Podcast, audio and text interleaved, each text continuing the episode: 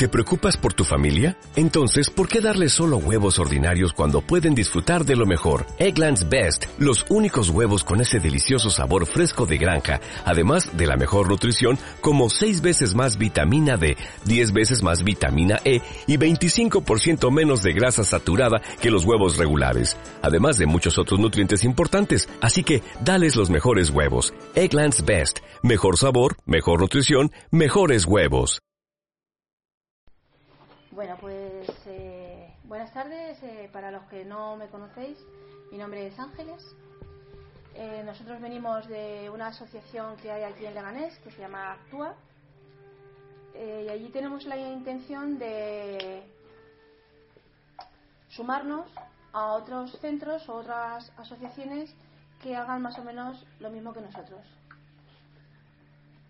Entonces, hace cuestión de un mes o mes y pico nos pusimos en contacto con aquí con este con Jesús para Wipala y con Satori, con Maite, para colaborar juntos. Entonces, pues hoy os venimos a presentar eh, el proyecto Sentido Gestacional. Lo va a dar Iván, Iván es terapeuta, está formado en psicosomática clínica y en cuidados escenios, en terapias escenias, que si alguno no sabe qué es, pues ahora lo, lo explique Y pues es el terapeuta que tenemos eh, para psicosomática clínica ahí en, en, Actúa y donde estamos abiertos para en cualquier sitio, bien que sea en Satori, bien que sea aquí. Para expandir un poquito, eh, el otro día estuve en la presentación de un libro en un evento y estaban por eh, comenzar con, con llevar eh, todo el trabajo emocional a los coles y ellos insistían mucho, la persona que estaba allí presentando el, evento insistía mucho en que eh, para acceder a los niños los primeros que se tienen que trabajar a nivel personal es el adulto. Y yo, como hablan siempre de, lo que era la eh, neurociencia eh, a través de, de las aulas, yo les decía que el profesor cuando va al cole sale de su casa el niño cuando va al cole sale de su casa.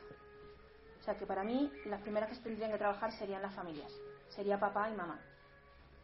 Y desde ahí, pues comenzar para que luego después el niño no solamente lo trabaje en el cole, sino que ya lo empiece a trabajar desde, desde casa.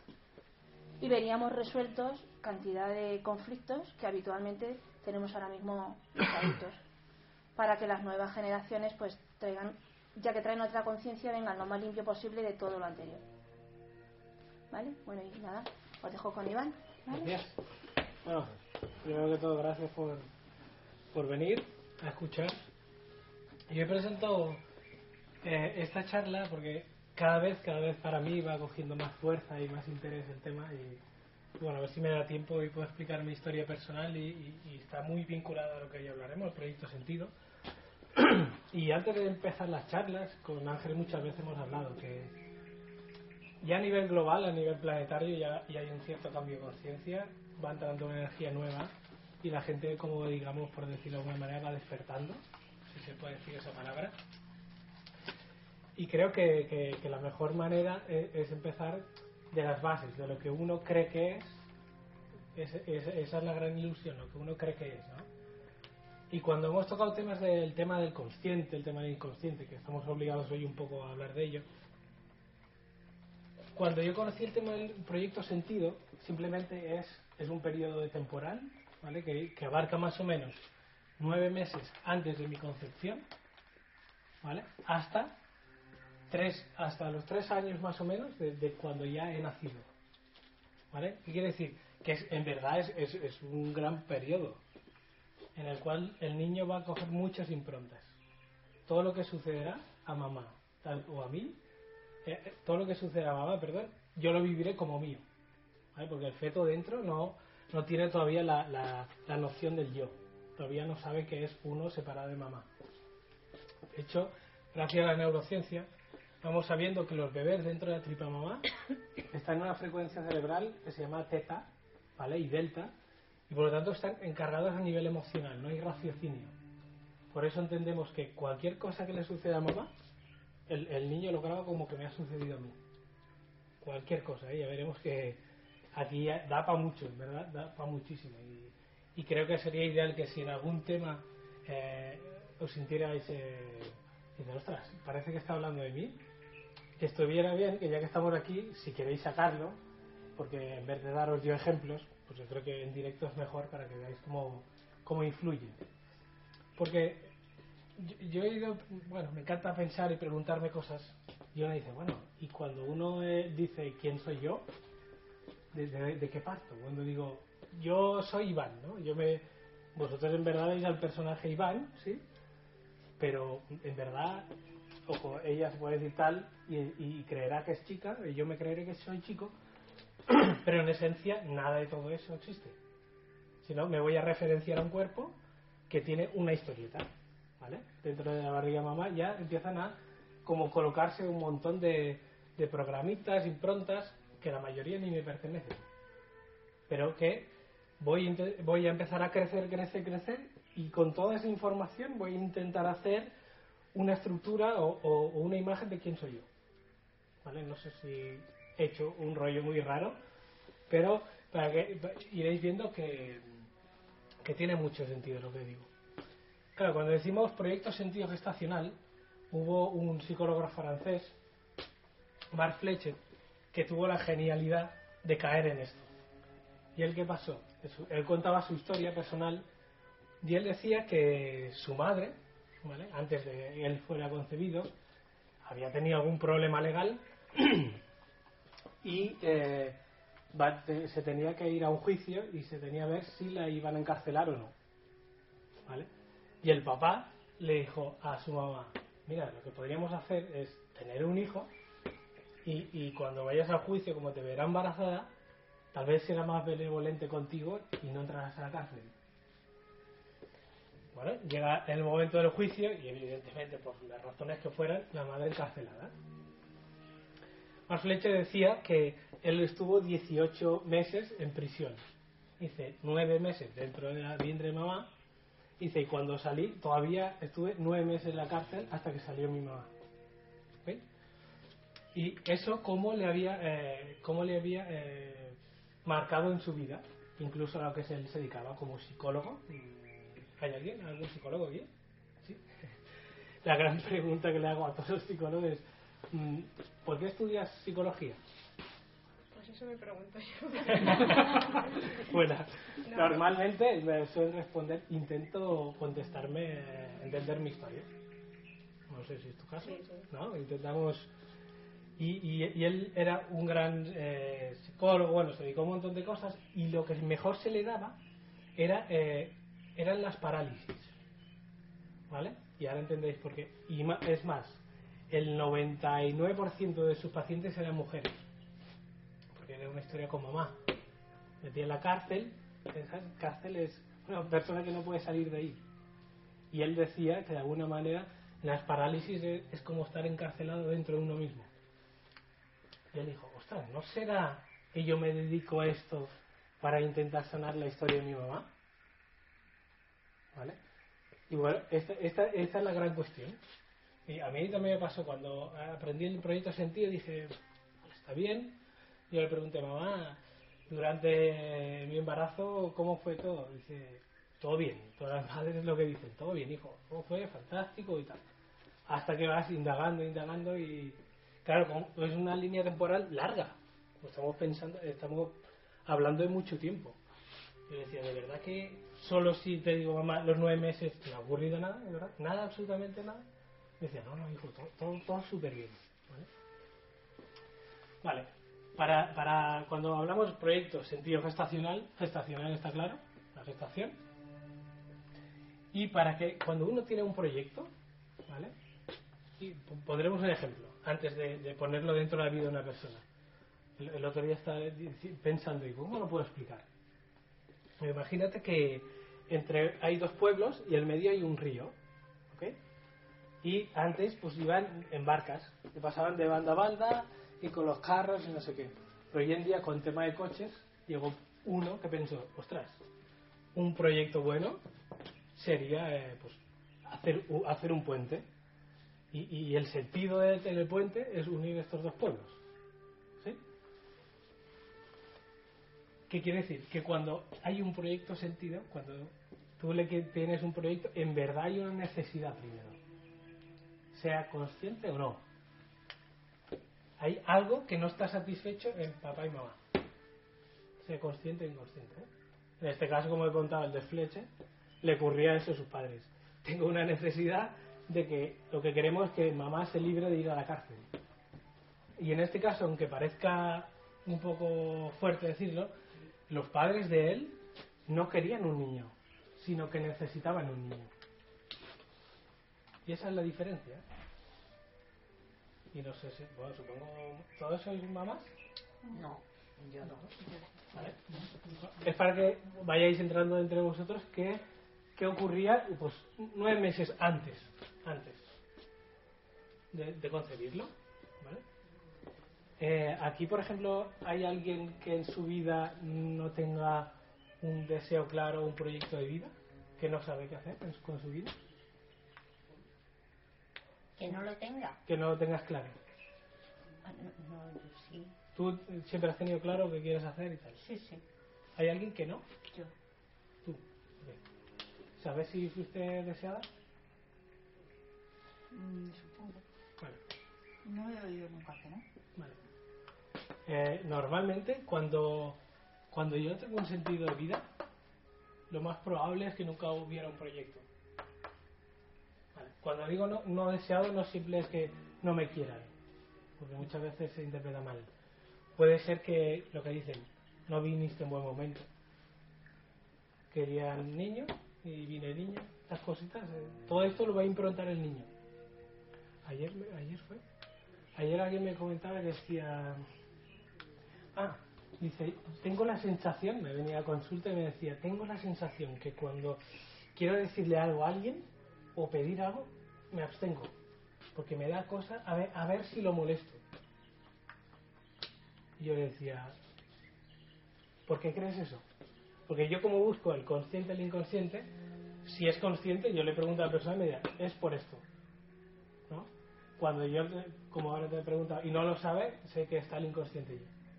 Y me dijo que no sabía por qué, pero ella es que siente que molesta. ¿Vale? Y ya le dije, "Mm, estos proyectos sentidos seguro. Y ya me da una pista la persona hacia dónde tengo que ir a buscar. O normalmente las personas que, no tienen proyecto de vida, o sus padres, lo que estamos hablando, ¿eh? no tenían un proyecto para ir, se suelen dedicar a los demás eh, y como más mejor y es como tengo devoción para los demás que todo el mundo esté bien pero nunca se miran ellos ¿eh? ellos a último son personas que abren la puerta pasa pasa y dice, pues he llegado tú primero no no pasa pasa pasa y, y- son dos que como dos personas que se encuentren no deseadas no no pasa tú no no pasa tú y, se hace allí una cosa rara y dices bueno ¿quién pasa? Paso yo ¿sí? Vale. ¿Qué ocurre con esto? Que, que esto estamos hablando que siempre mamá y papá no han querido hacer eso, pero es la consecuencia de. ¿Qué ocurre con estas personas? Que, que tienen un programa de no existir, no existencia, y porque tienen grabado, ostras, vine en mal momento. ¿Vale? Otra, otra, otra modalidad, por decir de algún modo, es que son personas que andan muy calladitas por la vida en desastres. Parece que no esté. ¿sabes? Incluso, eh, lo digo en primera persona, ¿eh? porque como lo he trabajado sé muy bien. O ir a un supermercado que tú vas, ¿sabes las puertas de estas correrías que están cerca, es automática y se abren? Y dices, hola, ¿hay alguien aquí? ¿Me puedes abrir? Y no abre. O cuesta mucho que casi que te pegas allí. O estás hablando con alguien, no sé qué, no sé cuánto, y la persona te gira la cara y se va. Y dices, ¿qué está ocurriendo? ¿No me está viendo? Pero la personalidad, lo que decimos, las educaciones, los valores, las creencias, dicen que mal educado. Y que tiene que proyectar fuera algo que no puede ver dentro. Que mal educado, que me la cara. ¿Sí? Sin darse cuenta que él acerca personas para vivir eso, esa no existencia. O personas que no se, se- no se permiten vivir la vida. Normalmente puede haber un tema de dinero, problema de dinero porque el dinero si está allí es para es como un medio para conseguir lo que uno quiere en la vida si yo mi, mi proyecto consciente no es no tendrías que estar, hijo, pero estás. Voy a hacer un montón de cosas para no estar. Y como último, último, último coletazo es cualquier patología que sea autoinmune. Por ejemplo, eh, un problema de tiroides. Es, es que mi cuerpo me ataca a mí mismo. Una esclerosis múltiple. Es que no me reconozco. Mi cuerpo no me reconoce a, a- a lo que decía antes, al yo, a, a mí. Y me ataca. Me ve intruso a mí mismo. Ahí esta paciente que os digo le decía, me da la sensación como si tú fueras por la vida, pero tú estás al lado. Y ella no se, no se daba cuenta, ¿sabes? Me dijo, ostras, acabo de entender mucha parte de mi vida. Porque le dije, ¿qué opinas de... No voy a decir el nombre, ¿no? ¿Qué opinas del nombre de tal? Refiriéndose a ella. Me dijo, pues, que no vale nada. ¿Vale? Le digo, ¿y en qué te basas para decir que no vales nada? Y es lo mismo, no me sabía responder. ¿Vale? Esto he hecho una introducción así rápida, pero muy muy muy Es penetrante. A mí me ha pasado, yo, tú lo sabes que yo he sido, no soy una niña querida, en principio, y todo eso de, yo he tenido, el proyecto de vida, sí, yo he tenido mm, siempre, que quería ser feliz, quería hacer muchas cosas, de hecho las he hecho, pero eso de no molestar y dejarme para la última siempre.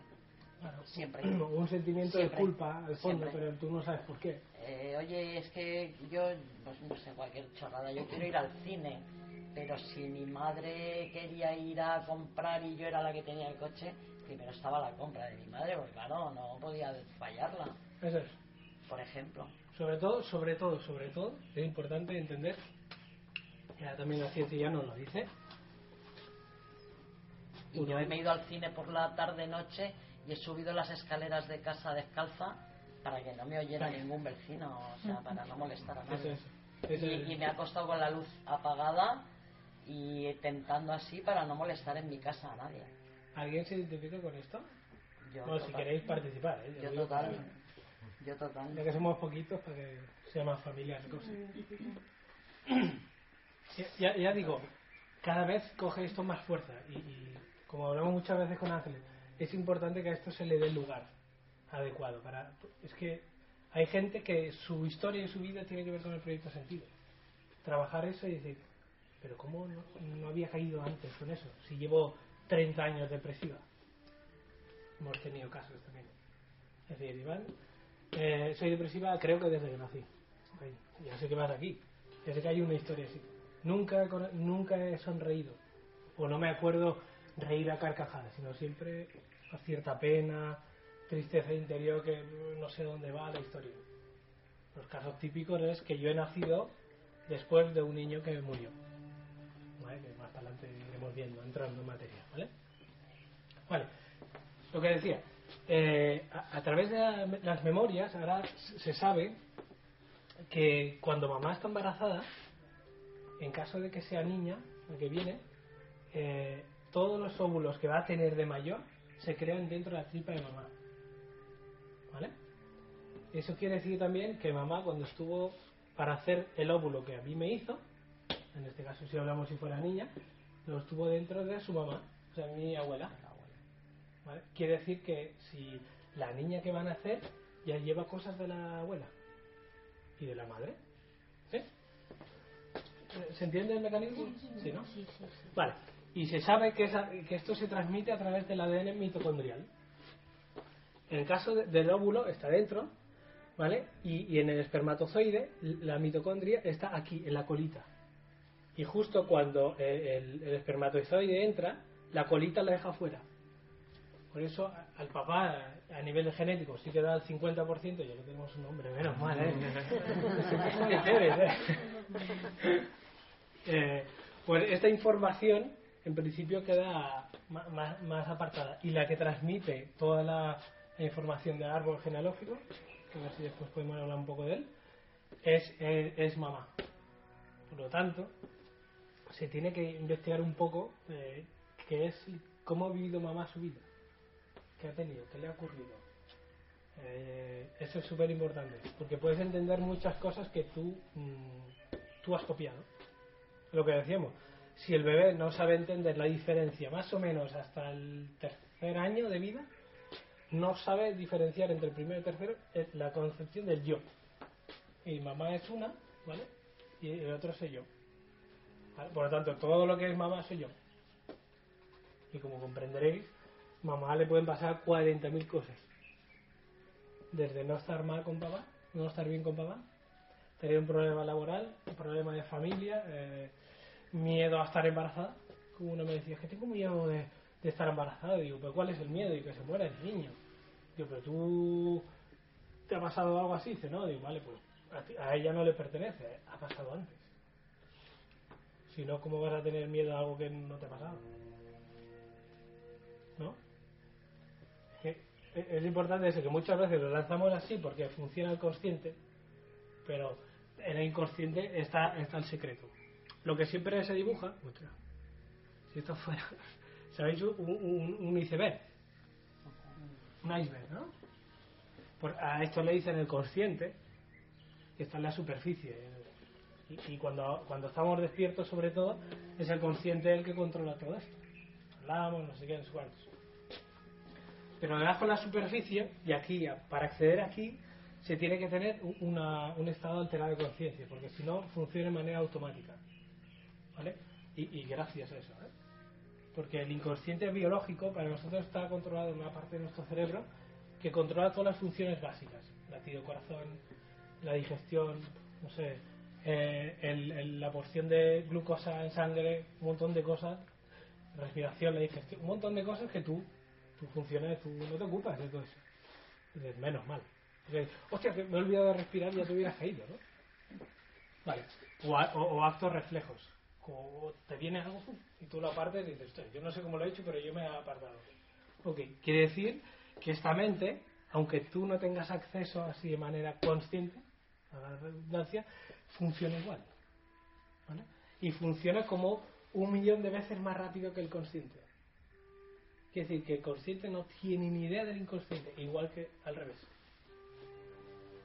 ¿Vale? Y aquí es donde jugamos el papel de que mañana si alguien viene al de las parejas, cuando encuentro a mi pareja yo digo, uh, cuánto me gusta mi pareja, es que es súper guapo, súper guapo, digo, ya, ya. Es que aquí hay, hay una información que me hará buscar al adecuado. ¿Sí? Lo mismo que decir, eh, hablando dentro del proyecto sentido, me busco una pareja donde él es estéril. Yo quiero tener hijos y quiero tenerlos, pero él no puede. Pero yo quiero tenerlos. ¿Vale? Y intenta, intenta y no hay manera. Se hace una in vitro y otra y no funciona. Por ejemplo. Es que hay una información aquí que te dice, no, no, no. Lo tenemos que averiguar, ¿por qué no? ¿Vale? Cuando, cuando entramos dentro del proyecto sentido, lo que decía antes, hay una necesidad no, no satisfecha dentro de la pareja. Sea consciente o no, ¿eh? Pues muchas veces no.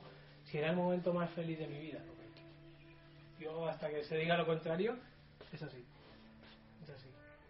Necesitamos que nazca el heredero que va, va a continuar la estirpe, va a continuar el clan eh, y vamos a ver para qué. Por eso cuando se hace eh, eh, una consulta de- en psicosomática pedimos el árbol genealógico, las fechas, todo esto, porque con las fechas como no, la- no las podemos inventar, nos va a dar, eh, es como el mapa de ruta de quién te- a quién tengo yo que ver, con quién estoy unido, asociado a él. ¿Vale? Y, lo- y lo mismo pasa con el género, eh, el humano. Nuestro embarazo es inconsciente. La- si me permitís hablar, hablándolo biológicamente, la hembra no decide cuándo se queda embarazada. Prueba, sí, cuando prueba. Pero no sabe si se va embarazada al primero, o a las 10 o a las 50 veces. Por lo tanto, no es, inco- es inconsciente. Por eso la fecha de nacimiento tú no las has controlado. De hecho, ahí había el método de ese Gino, ¿eh? que se llamaba Gino, no sé qué, Sí, sí. que era contando no sé qué, pum, ¿vale? Y de allí, lo veremos después, pero ya aprovechando que lo digo, de allí han salido mucha gente que se dedica a ser contable. Porque mi mamá estaba contando todo, y ahora me puedo quedar embarazada, ahora lo hago. Y otros al revés, por un fallo de cuentas, me quedé embarazada cuando no quería. Pues bueno, pues el hijo puede ser un contable fantástico, pero porque lleva la información de que por culpa de contar mal, tú estás aquí. Y él dice, ah, vale, pero de manera inconsciente, pues voy a contar y controlarlo todo. Veremos que muchas veces a lo que nos dedicamos, en verdad estoy intentando un intento de reparación de lo que me ha ocurrido a mí. ¿Sí? Después no, no me pasa como bien con los, con los oficios, si queréis. Vale, una vez tengo una necesidad que no ha podido ser resuelta por lo que sea, hay un deseo. Ahora sí. Mm, Desearía tener un hijo. O aquí puede ser que no, que no lo haya, el deseo. Es cuando hemos hablado del no deseado. Y, el no deseado es cuando normalmente tiene más carga a nivel emocional. Porque la persona tiene cuestionamientos existenciales, ¿qué hago yo aquí en este mundo? Y muchas veces hace muchas prácticas espirituales para eso, para, para estar por allí arriba si está mejor que aquí. Y es cuando se intenta ver que, que para que un árbol crezca muy, muy, muy, muy alto, las raíces tienen que ser muy fuertes. Y muchas veces ocurre que, por ejemplo, como, como me había presentado antes Ángeles, en, las terapias senias, uno de los métodos que hacemos para el diagnóstico es haciendo la lectura del aura, de los cuerpos energéticos. Y ocurre con mucha frecuencia de que la persona tiene el aura subida, una parte está fuera de su cuerpo. Es como me gustaría elevarme, pero no, no porque tenga un buen bagaje espiritual, sino es una huida. Esa es la diferencia, ¿sabes? Muchas veces tiene que ver con esto, con el no ser deseado, con ser no deseado. Vale, una vez tenemos el deseo, voy a empezar a hacerlo. Tienes el acto, se desarrolla el embarazo y hay el nacimiento. ¿Vale? Y después el, el sentido del final me da el sentido del principio. Porque es lo que, te- lo que yo quería era un niño, pero aquí está el sentido de mi vida. Por eso decía al principio, ¿hay alguien que no tenga muy claro el sentido de su vida, qué hago aquí, mi proyecto de vida? Porque tal vez habla de eso, que la persona no tiene un proyecto de vida definido. ¿Sí? Hasta aquí. Pero no siempre se tiene que dar, me refiero. O sea, me refiero que yo, por ejemplo, pues no he sido una niña mm, eh, buscada y esas cosas. Yo vine cuando, cuando vine, pero no tengo esa, eso que dices tú, no estoy tan muy perdida. Sea, que no siempre se da, ¿no? O sea, no, a lo mejor tengo otros problemas, este no. no sé, O sea, que- se, se tendría que ver. claro. Yo, yo siempre. O sea, hablas un poco siempre con- en general, claro, por supuesto.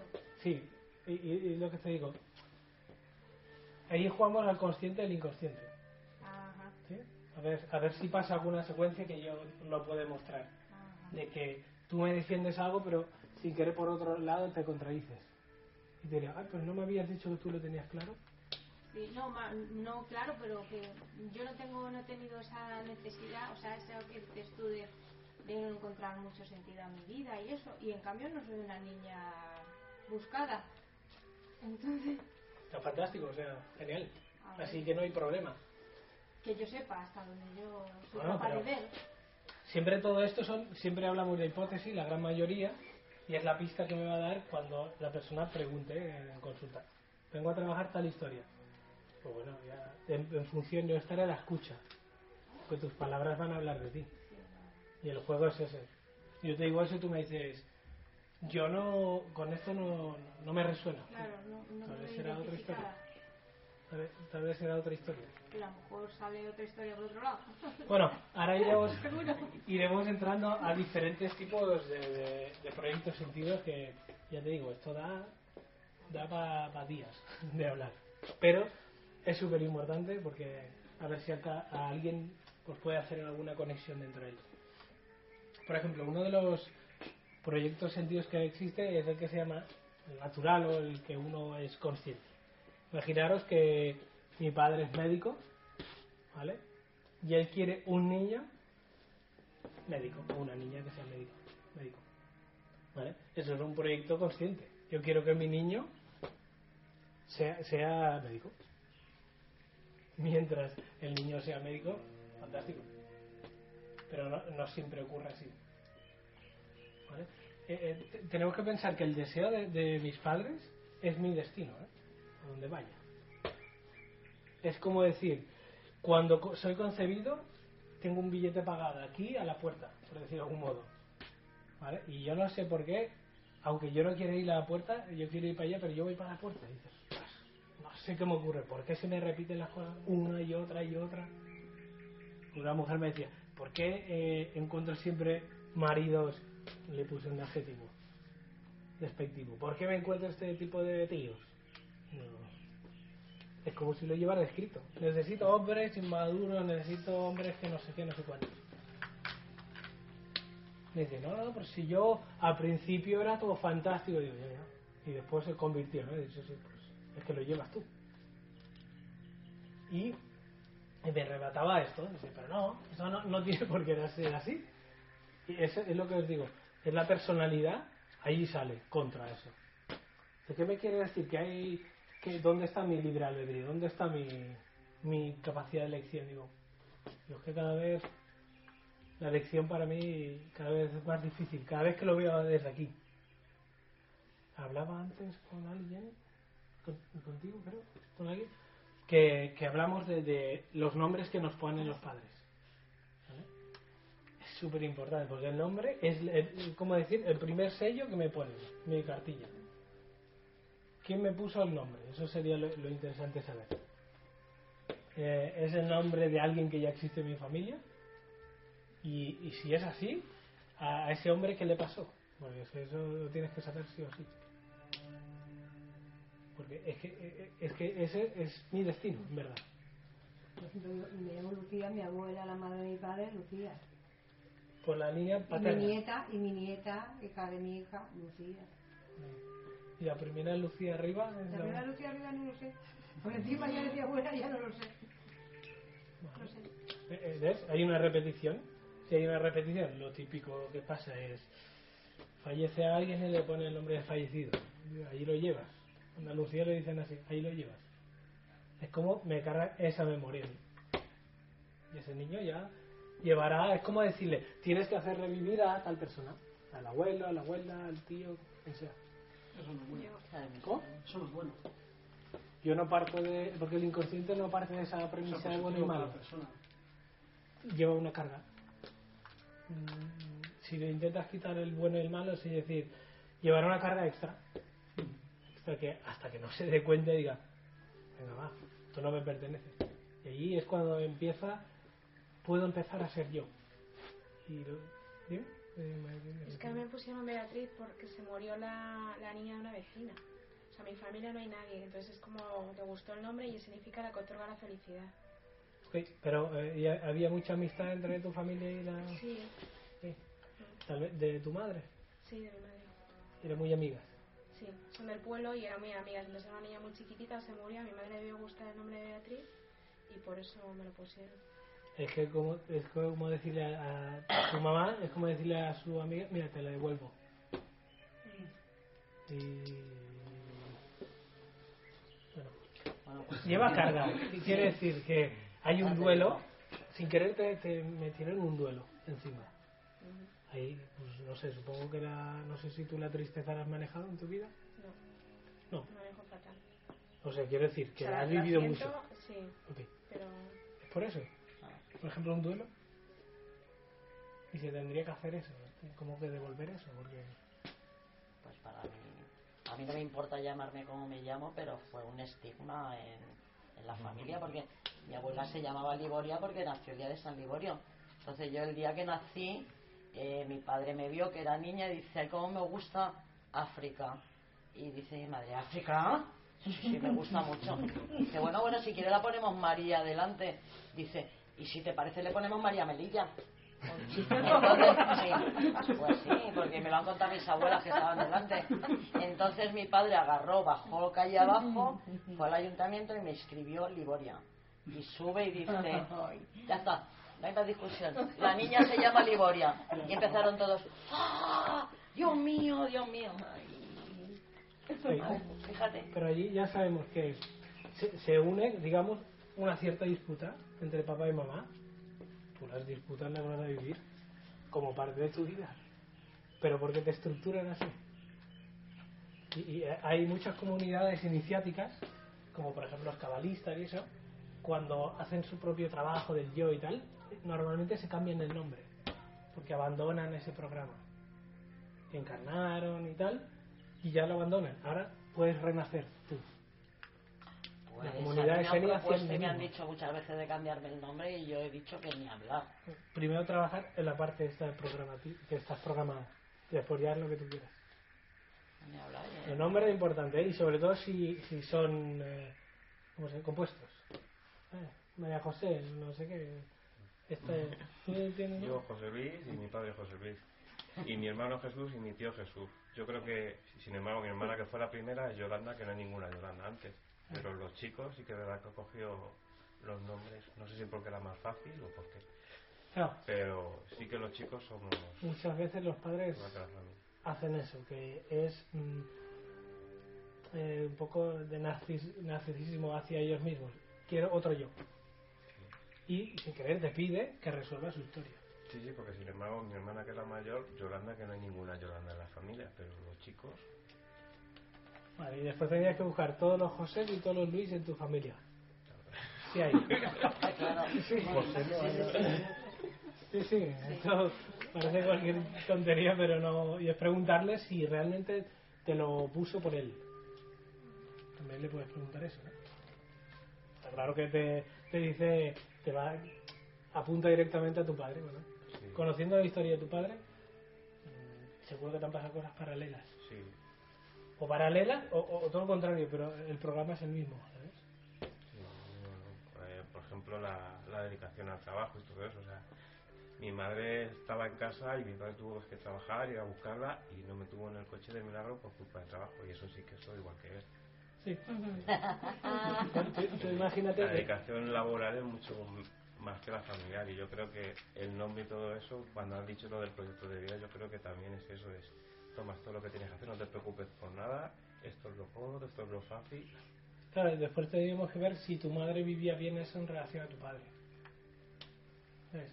Porque tú puedes decir, vale, está claro, es que lo tuyo apunta muy fácil. José Luis, José Luis. Ok, pues si mi papá habla de trabajo, yo hablo de trabajo. Si mis padres hablan francés, yo que hablo francés. Mis padres hablan de pobreza, ¿qué voy a hablar de pobreza? Mientras esté en ese programa. Hablan de disputas, disputas, yo me estaré peleando. La vida es dura y tal y cual. La vida es dura. Dices, "Hostia, es que no sé cómo lo hago. Un día que consigo ahorrar, se me rompe el coche. La historia que siempre es hacer el dinero. Pero porque estás ahí, ahí. Y ese problema lo conozco mucho. Entonces incluso a la hora de poner el nombre de nuestros hijos lo tenemos que pensar. ¿Te das cuenta? Hombre, es que es lo que te digo, es el sello que tú le das a tus hijos. No, hombre, yo tengo dos hijos y el primero yo le puse mi nombre. Pero te explico por qué. Yo, yo lo puse porque mi mujer quería un nombre y yo quería otro. Como nos ponemos de acuerdo, dije, bueno, pues como el padre y se acabó la discusión. Eso es, ¿ves? Pero dice mi sello. Eh, mi sello. ¿No? Es decir, Sí, claro, ah, la otra parte que dice, pues, mi sello. Pues ya, ya habéis discusión, el mío. Claro. Bueno, y no quiere decir que sea malo, pero le estás pidiendo de algún modo que, eh, que toda la historia tuya que te llega a ti, hijo, te, te paso el testigo. Y por eso lo ideal es trabajar, que los padres se trabajen para liberar a, la- a los hijos que van a nacer. Eso es lo ideal, ¿vale? A ver, a ver.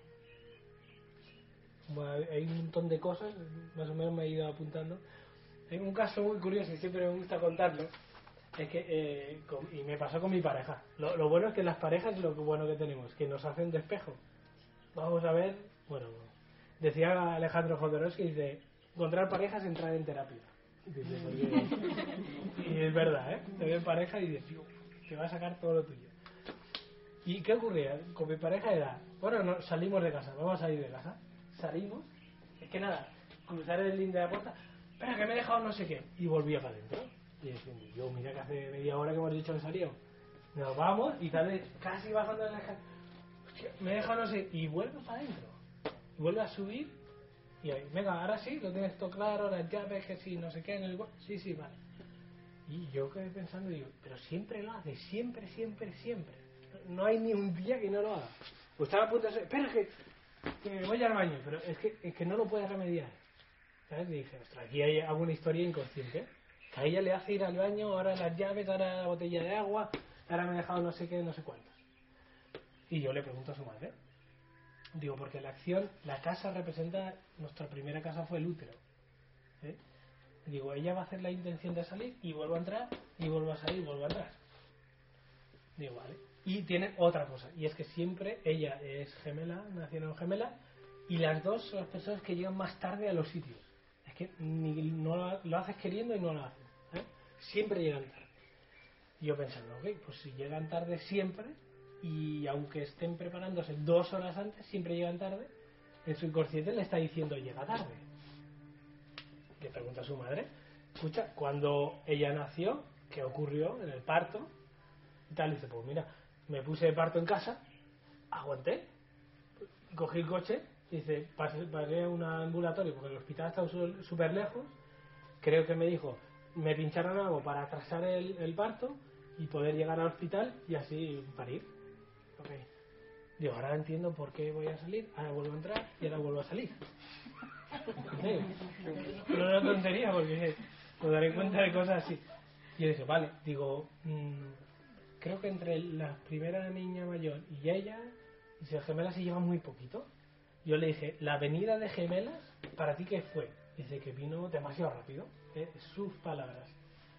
Ok, ellas han grabado, he llegado demasiado rápido. Por lo tanto, voy lento en los sitios, voy, llego tarde. Hasta en los trabajos. Y como mucho, porque es el trabajo, tengo que llegar un minuto tarde. Pero no puedo llegar cinco minutos antes. Porque como que ya está el programa, ya lo hice una vez y como que me dieron caña. Ay, parece una tontería, pero eso fue súper divertido. Lo único que ella no se quiere trabajar esto, pues me parece muy bien. Pero ahora, ya para mí, ya no me cabreo. Porque antes pillaba unos mosqueros y dije, por favor, pero si sabes que vamos a salir, o sea, arréglate, yo cinco minutos me- y me voy. ¿No? Pues es que no puede. Cuando tú dices, es que es- mm, la gente dice, es que es más fuerte que yo hacer Sí, tal cosa. sí. ¿No? ¿Puedo evitarlo? Eso es el inconsciente en marcha.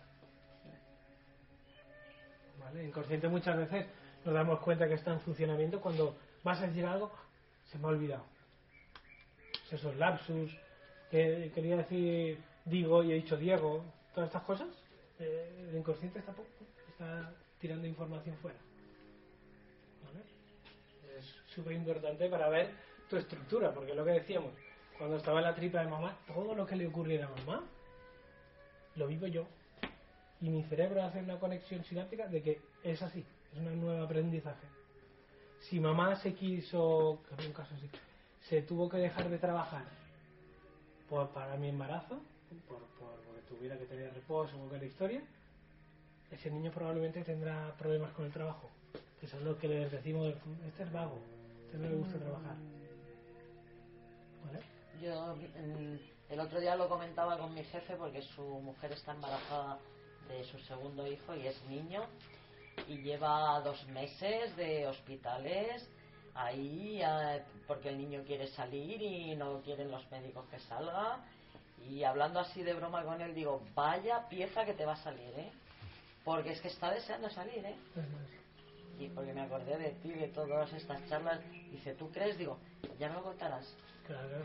Normalmente, si, si quieres salir para no- prematuro, es que la sensación que tiene dentro es que estoy en peligro dentro y tengo que salir fuera. ¿Hay alguien aquí que haya tenido algún hijo prematuro? Ángeles también. Es como decir, dentro es peligro, tengo que salir ya. ¿Y Cuando no quieres salir todo lo contrario, Lo contrario, fuera es peligroso. Porque puede haber problemas, cualquier tipo de problema. Pero lo importante es que, que el sentido a eso le da mamá, con las emociones que está viviendo. Claro. Generaros, mm, no sé, un sitio así con temas sociales, algún problema social, incluso un sitio con guerras. Había muchos, mira, eh, en Irak creo que era el estudio, 10, eh, 9 de cada 10 embarazos eran hombres. Y tú miras y dices, ¿por qué? Porque necesitan guerreros, necesitan para ir a la guerra. ¿Y por qué? Porque las creencias de mamá es Alá o quien sea, no desconozco la historia, luchadores, tienen que luchar por la patria y historias de esto. Esto va, a programar, o sea, que no cuando se termine la guerra se acaba, igual que aquí la guerra civil. Hay muchos temas de problemas de, hígado aquí por, por las hambrunas que hubo. En psicosomática, los problemas de hígado, entre otras cosas, puede ser una memoria de hambre, falta comida. Y, ocurren estas cosas. Pero que necesitaremos varias generaciones para limpiar todo lo que hubo, abusos sexuales, todo lo que se hacía antes. Sí, sí, mi padre murió de. Le pilló la guerra y murió de cáncer de hígado. Y mi padre no bebió en su vida. ¿eh? No, no, Hambre, hambre no pasó porque era su padre era el panadero del pueblo y pan tenían. Pero me hacía muchísima gracia una cosa que contaba mi padre, porque mi pueblo, que es un pueblo de al lado de Talavera, pues hay cuatro árboles frutales. Y de pequeño dice que vieron en la calle una cáscara de plátano y estaban alucinados porque no sabían lo que era. No habían Imagínate. visto un plátano en su vida, ¿no? Por eso, y mi padre murió de cáncer de hígado. Curioso. Fíjate, Mm. curiosísimo. Después hay otra cosa que nos marca, que tienen en, colación con lo de mañana la charla, es que eh, la primera impronta sobre el amor lo tengo en relación a mis padres. Si mis padres, entre mis padres no ha habido amor, habrá, o tienes muchos números de lo que hablaremos mañana, de los desórdenes amorosos. No conocí el amor, los que vienen no me quieren o el mínimo que hay un poco de compromiso, antes de decirlo ya están fuera. ¿sí? Porque la primera pregunta de amor es con mis padres. Si no hay, yo no sé lo que es. A mí mismo. Yo- había un caso de, por poner algunos ejemplos, de una mujer que, que se quedó embarazada sobre los 40 años. Lo típico dicen es un, un embarazo de riesgo, cuidado, porque puede salir el niño mal, con problemas y tal. Eh, y la mujer tenía mucha presión familiar, es decir, cuidado que el niño puede salir mal, puede ser con síndrome de Down, etcétera, etcétera. Y la mamá pues estaba, estaba como en un doble apremio que nosotros llamamos, hago caso de la familia, pero al final yo siento que tengo que continuar con mi embarazo, porque es lo que yo quiero. Y desde pequeñita, esa niña ya decía que ya cuando fuera mayor sería maestra, y de mayor, ¿queréis, ¿sabéis a qué se dedicó de maestra? Contando la historia, pues a- con niños con síndrome de Down. Esa fue su impronta. Porque todo lo que vivió mamá. Claro, tú le preguntas a ella, ¿qué te dedicas? Los niños síndrome de Down, y me encantan. Eso es el- consciente, te dirías. Súper guay. Y tú conoces la historia de lo mismo. Y otro caso que me encanta porque hay casos que dices, "Hostia, es que se tienen que decir por, lo- por, la, por la potencia que tienen. Había una mujer eh, que decía, eh, dice, yo no sé por qué cada día de mi vida, se haga lluvia, nieve, lo que sea, tengo que bañarme en el mar con agua fría. Sobre todo el agua fría, me, necesito el agua fría. Y ella cuando estudió su, su historia personal, se dio cuenta que cuando nació, nació prácticamente muerta, ¿vale? Y, y como cogieron a la niña y dicen, bueno, pues esta está muerta. En, en años, años para atrás, ¿no? Que no había tantos medios. Esta niña nació morada. Y la abuela dijo, ¿cómo que esta niña se ha muerto? Y la metió en un baño de agua fría y la niña revivió. ¿Qué graba ahí su cerebro? Es, gracias al agua fría, estoy viva. Por lo tanto, me tengo que continuar bañando en agua fría para estar viva. Y cuando ella se dio cuenta de eso, dijo, ok, ahora entiendo. Y ahora me, se puede dar el permiso de no hacer falta ir cada día al agua fría. Pero antes no sabía por qué lo hacía. Esto es cuando podemos unir el inconsciente con el consciente. Y el inconsciente, depende de la rama que vengas de conocimiento, pues lo que llamaríamos el alma. Me da igual, ¿eh? El nombre que le pongamos. El nombre me da igual. Es que ya el alma es la que necesita reencarnar, si lo miramos de esta banda, la que tiene unos programas, un proyecto de, vida, etcétera, etcétera. Da igual, como le pongamos. Pero el tema es que, yo creo que voy por la vida, es lo que decimos, nosotros estamos aquí. Yo creo que la vida la domino yo. Elegido la pareja, me dedico a esto porque quiero, me cae bien ella o él no me cae bien, y resulta que subyace algo detrás, debajo, en este caso. Si lo pudiéramos poner de arriba y de abajo. ¿Vale? Vale, hay otro tipo de proyecto, proyecto sentido. Vamos a hablar de diferentes tipos de proyectos, para que veáis a qué, no, a qué podemos ver a todo esto. Ese proyecto, mm, proyecto sentido de urgencia, que puede ser un poco el tuyo, poquito. Entonces se tendría que acabar de ver bien. Es, mi embarazo funciona bien, todo, todo está normal, y antes de el niño nacer hay un drama. Normalmente de tipo que no se puede, de- que no se puede, ¿cómo se dice esto? Tipo un fallecimiento, algo que no es normal, algo que impacta mucho a la familia, ¿sí? Que, que es injustificable, que, que- que- que marca a la familia en concreto, ¿vale? Automáticamente ese niño coge el nuevo proyecto de vida que es en función del resentir de mamá, que es lo que esté sintiendo. Por ejemplo, mamá estaba embarazada de ella y a su amiga se le muere el hijo. Cambia ese, porque ella vive ese dolor también, de su amiga. Es como decir inconscientemente, te entrego esta niña como mm, la niña que has perdido, pues vuelve. Pero estamos hablando siempre de manera inconsciente. Porque tú has tenido algún vínculo con esa familia? No mucho, son vecinos del pueblo y les ves de vez en cuando, pero vamos, no mucho. ¿Y tú con tus vecinos? Si tengo vínculos con vecinos, sí, no- no- nos solemos llevar bien, pero tampoco muy estrechos de estar en casa de unos de otros y eso. Bueno, simplemente era a ver si, si se había quedado algo ahí del vecino. Porque Sí, pero te eh, se graban muchas cosas, ¿eh? De- no sé, pues para ver qué podía ser. O las fechas de esa niña. Claro. Claro, sí, eso te lo necesitas sí o sí. Vale. Sobre todo la fecha. ¿no? ¿Porque tienes hijos? No, Estamos buscando, no, no viene. de momento. Ahora, De momento. No viene, pero los dos eh, podéis. No sabemos. Pero Supongo que sí. Sí, no, bueno. no, no no. Solo hipótesis, ¿eh? Solo lo digo como hipótesis. ¿Se ha podido grabar en, en- en tu cerebro, en tu inconsciente, eh, que si puede tener un hijo lo puede perder? Es una hipótesis solo. Es que me han detectado, de verdad, ha sido súper potente lo de esta tarde. Yo a los 5 años me han dicho que yo tengo como una tristeza muy fuerte, que a los 5 años me pasó algo. Entonces nació mi hermano. Entonces yo desde entonces igual no me he sentido querida por mis padres. Puede por- que por eso todo me venga de, o sea, pues que no pueda tener y, y todo eso, no sé. Lo que pasa es que tú estás hablando hasta los 3 años, que lo he visto al principio. Sí, pero bueno, mm, eh, la, la construcción de la personalidad es de 0 a 7 más o menos. Claro. Todo lo que ocurre allí también te va a influir. ¿Qué te pasó cuando estaba tu madre embarazada de ti no, de cinco meses? Imagínate que fuese el fallecimiento de esa niña, Claro, sí, toca averiguarlo. ¿sabes? ¿O el 5 te dice algo? Esto, esto eh, cuando hablamos de un inconsciente, eh, es como, mm, ¿cómo se llaman estos policías que van a un asesinato y, todas las pistas son para, para llegar a, a quién ha sido el asesino? Ella va diciendo cosas, pum, pum. pero está claro, habla subconsciente. Me han dicho, la información puede estar bien, pero tengo que estar, porque a mí me interesan las palabras que ella utiliza, porque allí va a hablar realmente su inconsciente, no ella.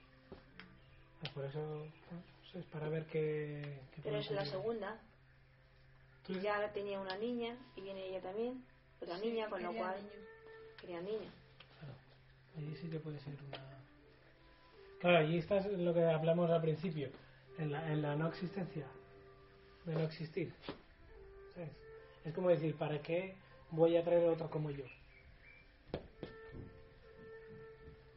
Tu inconsciente no te lo permite. Luego llega su hermano, dos niñas y un niño, el niño el príncipe. Bueno. ¿Sabes? Sí, sí, siempre es así, ¿eh? Sí. Eh, Le llaman el niño rey. No dará un palo al agua y siempre estará en el altar. Normalmente. Y luego tiene una discapacidad. Bueno, pues, eh, el, el, el tema es que es el rey igual. ¿sí? Y yo paso segundo o tercero. ¿sabes? Con lo cual más atención para él también. Por eso, por eso. Esto hay que acabarlo de hilar bien, ¿eh? Con fechas y todo. ¿eh? Que yo no me sé tu historia. Ya veo, ¿eh? Estoy tirando para solución. Eso afectaría lo del embarazo, lógicamente. Claro, eh, porque es lo mismo que diré mañana. Es para qué has encontrado él. ¿Quién representa él inconscientemente para ti? Últimamente me recuerda a mi padre. porque- Sí, doble "Uy, de esto me recuerda a mi padre". Para ti, ¿quién era, ¿para ti quién era preferido, papá o mamá? Hombre, yo era el ojito derecho de mi padre. Sí. Pues aquí De todas. Bueno. Yo creo de que de todas las mujeres. el 50% es el conflicto del que es lo que decís. Es que la niña se enamora de papá o, o- o se impronta de papá y es el hombre de su vida. Y voy a buscar a alguien parecido a papá. Ok, pero ocurre un- una historia que si a partir de los 7 años no se hace bien la transición, que se llama de, de, estar pegado a mamá a empezar ya a ser independiente el niño, hay como una pequeña confusión. Porque su inconsciente está viendo que estoy acostándome con mi papá. El consciente no se entera de esto. Por eso cuando digo esto puede sonar a chino. Puede sonar a chino. Fíjate, tengo, el otro día estuvimos en una casea y en la plaza de todos pues la- las vaquillas y tal, y mi nieta, eh, una de ellas, estaba allá con otra niña viendo por la, por la barandilla la porque se metieron su padre, su tío, su tía, lo otro, lo otro, lo otro, lo otro. Pero ella principalmente le preocupaba su padre. Cuando la- yo la veo muerta de miedo allí, le digo, pero Carolina, ¿qué haces aquí? Venga, vámonos, que, que, que tienes miedo, que no estás a gusto tú. Dice, ¿cómo me voy ahí, estando ahí mi padre? En la plaza, ¿cómo sigo ahí ella, estando su padre ahí? ¿Cómo? Eso, ¿y qué- y qué- y- o sea, prefería estar allí mal antes que irse, estando su padre en peligro allí con la vaquilla. ¿eh? Es que y después hay, hay otra concepción, que es lo que ocurre cuando hay un niño pequeño, cuando nacen los niños y dices, "Ostras, y los niños eh, nacen enfermos o se ponen enfermitos de bebés y estas cosas. El tema es que eh, el niño absorbe el conflicto familiar porque de manera inconsciente dice, prefiero estar yo enfermito porque si se enferman mis padres, biológicamente el niño está condenado a la muerte. Eso se hereda de generación en generación. Muchas veces hablo esto y la gente parece raro. Digo, pero yo eh, me ha gustado siempre y me encanta la naturaleza y observas. Pues no sé, creo que la propiedad de estar en la naturaleza es de observador puramente. Y te das cuenta que muchos animales dicen, mira, conozco esa seta, por ejemplo, o esa planta y es venenosa. ¿Por qué los herbívoros no se la comen? Porque alguien se la comió y se murió. Y eso se va a pasar. Hijos, esto no. Y, y vendrá otra generación, esta no. Como ahora esto lo que es, esta no. Pero ocurre eso, que se van pasando historietas de una a otra. Mientras yo no la resuelva, pues le voy, le voy pasando el testigo al otro y al otro. Por eso es tu sobrina, ¿no? Es mi nieta. Mi nieta, Pero es que también hay otra, por lo menos otra explicación mía también, que, que su padre es que es para todo, todo con ella. O sea, Sí, que eh, sale del colegio y tal, le hace todo. O sea, está con el padre casi siempre, aunque esté la madre. La madre está a su bola, a su vida, y aunque esté en casa, la madre, ¿no? Sí, sí. Pero su padre es que es el todo para ella. Si Sí, llora por la noche, quien se levanta es su padre. Si le hace falta algo, quien se lo da es su padre. Por eso lo quiero proteger. Entonces, que claro, era como protegiendo a su padre. Está ahí con la vaquilla mi padre. Pues por eso. Y si me quedo sin padre, es su referente, es su, su estandarte. Digo, madre mía, me quedo. Y de mayor buscará a ese, igual que que, hubo ella, de ha buscado a su papá. Porque si tú coges por fechas el doble de tu papá, eh, es decir, ¿tu nombre es? Beatriz, ¿no? Beatriz está enamorada de papá y va buscando a papá. Y ha dicho, un día lo vio a él y dice, uh, qué guapo, me encanta. Digo, ya. ¿Me entiendes? Pero ella me dice, sí, me contaría mil historias. Pero el resumen es, busco a papá. Y, y el tema es, es hacerle entender a esa niña que un día no hizo bien esa transición, es decir, eh, este es tu marido o tu pareja y ese es papá. Es como decir, esa niña tiene una confusión. Porque si no, le vas a recriminar a él lo que te faltó de tu padre. Yo ahí lo dejo. Continúo. ahí dejo la historia. ¿Vale? Vale. Eh, después, otro tipo de proyecto de sentido tiene que ver con en relación a cómo nacemos, con el tema del parto. ¿Vale? Y esto es el caso típico de las personas que dicen, yo empiezo a hacer algo, quiero hacer algo, y lo empiezo, y cuando estoy a punto de hacerlo, lo dejo ir. ¿A alguien le pasa eso? No. vale. Ok. Esto, hipótesis todo, es para confirmar, es que el embarazo fue bien, y al momento del parto ocurrió algo. Bueno, pues también mm, querían niños también, o sea, No, no, todo el parto. En el parto. En el parto En fue el bien. parto ocurrió algo, pues no, mi madre no me ha dicho nada. Yo hablaba algo con mi madre los últimos años, que ella ya murió hace dos años, y, y no. Oye, para ella todo bien. Vaya, fue todo bien. Sí, Pero yo no, que, yo no debía de querer salir tampoco, porque. Eh, eh, Porque eh, si estás oyendo ahí que niño, niño, niño y soy niña, pues ahí. O por ejemplo, en tu adolescencia, has, teni- ¿has tenido más de una pareja? ¿Eh? ¿Has tenido más de una pareja? ¿Tu vida? Tenía mi marido, luego otra pareja.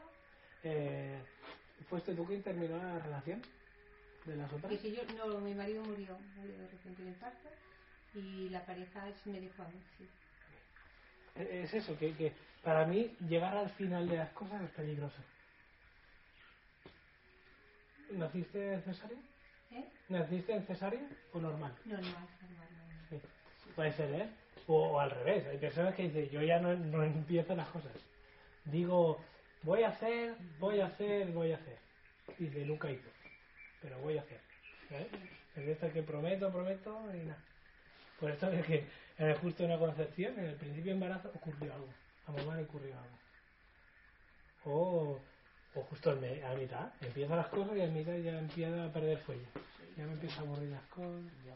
Eh, coñazo, yo no continúo. Yo no Pues tiene que ver no, con no, eso. No continúo casi nada. Tiene de que ver con la secuencia del embarazo. ¿vale? O no es lo mismo nacer de cesárea. Normalmente, ¿hay alguien aquí que haya nacido en cesárea? Muchas veces los que nacen en cesárea eh, son gente que no ha nacido por sus propios medios. Serán personas que siempre necesitan que alguien les ayude a hacer las cosas. Y como salí muy de cabeza así, igual que cuando te sacan con forceps, suelen ser personas que, que, lo quieren entender todo. Son obsesivos. Quieren entenderlo todo, todo, todo, o al revés. O son los grandes pasotes del mundo. Porque lo que me tiraron fue la cabeza. Esto es súper curioso, por eso. ah, alguien me decía algo. No sé, como me van contando tanta historia. Alguien me contaba que eso, que tenían problemas de, terminar las cosas. Empezaba a estudiar no sé qué, y cuando ya está a punto de terminar eso, no voy a dejar, ¿sabes qué? Dejo las cosas. No hay compromiso en las cosas. Porque también se sabe, a diferencia de lo que antes se sabía, es que el niño es el que decide cuándo nace. ¿Vale? Que, que- que cuando, eh, creo que es la oxitocina, cuando está en sangre, ya sabemos que empieza el parto. ¿Vale? Pues es el niño que decide, que el que hace provocar a la mamá eh, eh, que, que segregue esa hormona. Ya estoy preparado, salgo. Pero si a mí me han sacado en cesárea, yo no he tenido ese proceso. ¿Eh? Y son gente que les cuesta mucho salir de casa o emprender, porque el nacimiento es mi primera libertad, la primera cuando yo inicié a salir de casa. Son personas que son dependientes de otros, no puedo hacer nunca yo por mí mismo, sino que siempre hay alguien que necesito que me ayude.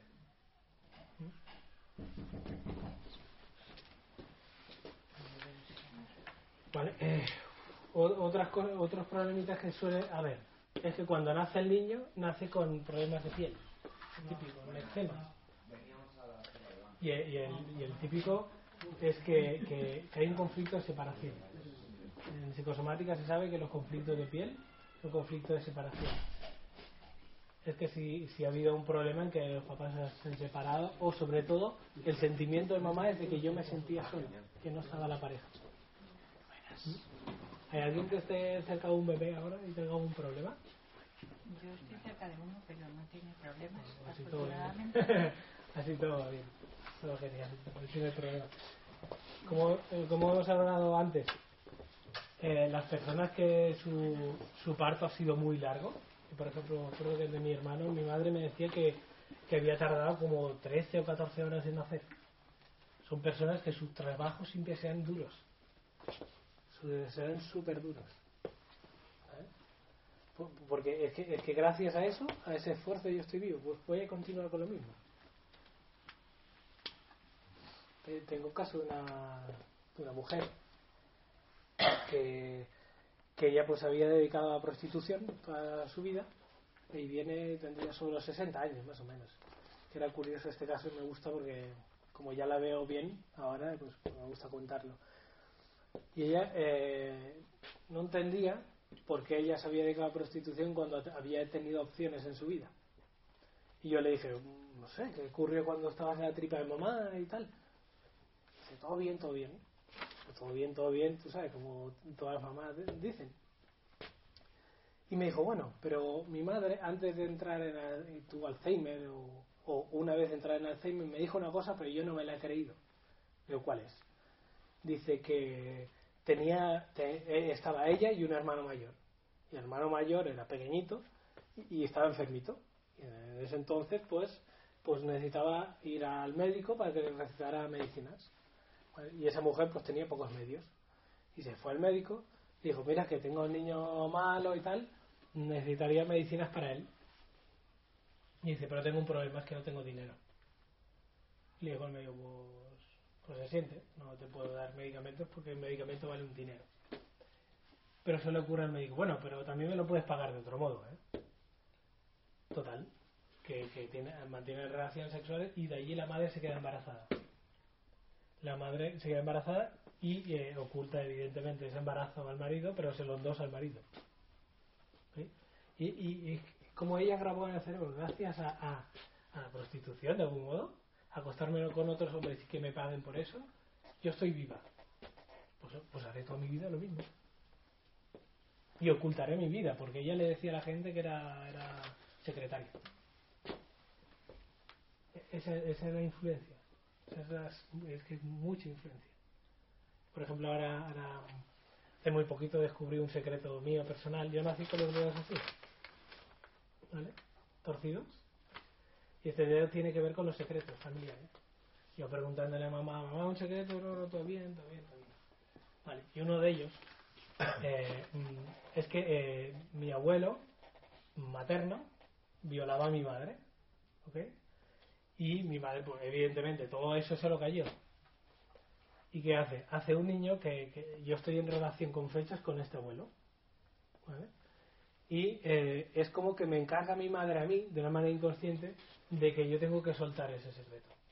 Entre otras cosas. Entre otros conflictos que yo tenía a nivel sexual, porque el fallo fue del abuelo un tema sexual, yo voy a, a llevar esa carga. Y cuando descubrí esto fue genial. Porque después tú lo sueltas a la familia porque es un secreto y como que tú vas liberando. Muchas veces se liberan todas esas, historietas.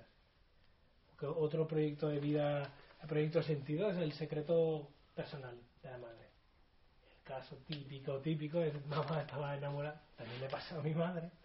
Mi madre estaba muy enamorada de un hombre que nunca fue correspondida, aunque fueron muy amigos y tal y cual, pero el otro hombre se casó con otra mujer y mi madre como que se quedó eso dentro. Vale.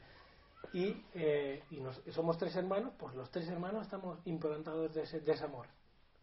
Y yo con los amores, pues si doy charla de, de conflicto del amor, pues es que lo llevo. ¿sí?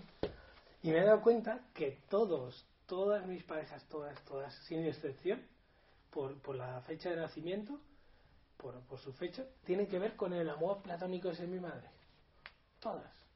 Eso quiere decir, de una manera inconsciente, yo a mi madre le, le devuelvo su amor, que nunca tuvo. Y yo me he creído que yo me he enamorado de esas chicas. Incluso la, la actual, ¿eh? Cuando yo puedo liberar esto, yo puedo soltar todo esto y puedo entender, ah, yo a, yo a mi pareja ya no la veo como para lo que inconscientemente estaba programado, sino la, le puedo quitar la carga. Que primero me la quito yo, ¿no? Porque si no estoy condenado, o sea, otra y otra y otra. Eso fue curioso, porque ha nacido, mi hermano mayor tuvo un hijo que es, del mismo día, del mismo día que el amor platónico de mi madre. Pero ahí lo lleva. Y todo tiene relación. Mi, hermano mayor, yo soy el de medio y mi hermana menor. Todo el mundo tiene que ver con el, hombre este. Hasta dónde nos puede improntar todo eso y tú creerte que tu vida es no sé qué y, y yo entiendo, porque yo vengo mucho de la rama así más espiritual, porque yo lo siento así, siempre decían que, que este mundo era una ilusión yo me rebanaba los sesos. ¿Qué quiere decir eso? O estamos en un sueño, me da igual. Se le dice de mucha manera. ¿Qué carajo quiere decir eso? Yo soy director así, quiero, quiero, quiero entenderlo. Es cuando tú... Es eso. Es que yo voy andando aquí con el consciente por la vida. Ah, sí, ¿qué tal? Mira, estoy dando una charla. Sí, pero ¿qué estoy haciendo? Estoy comunicando.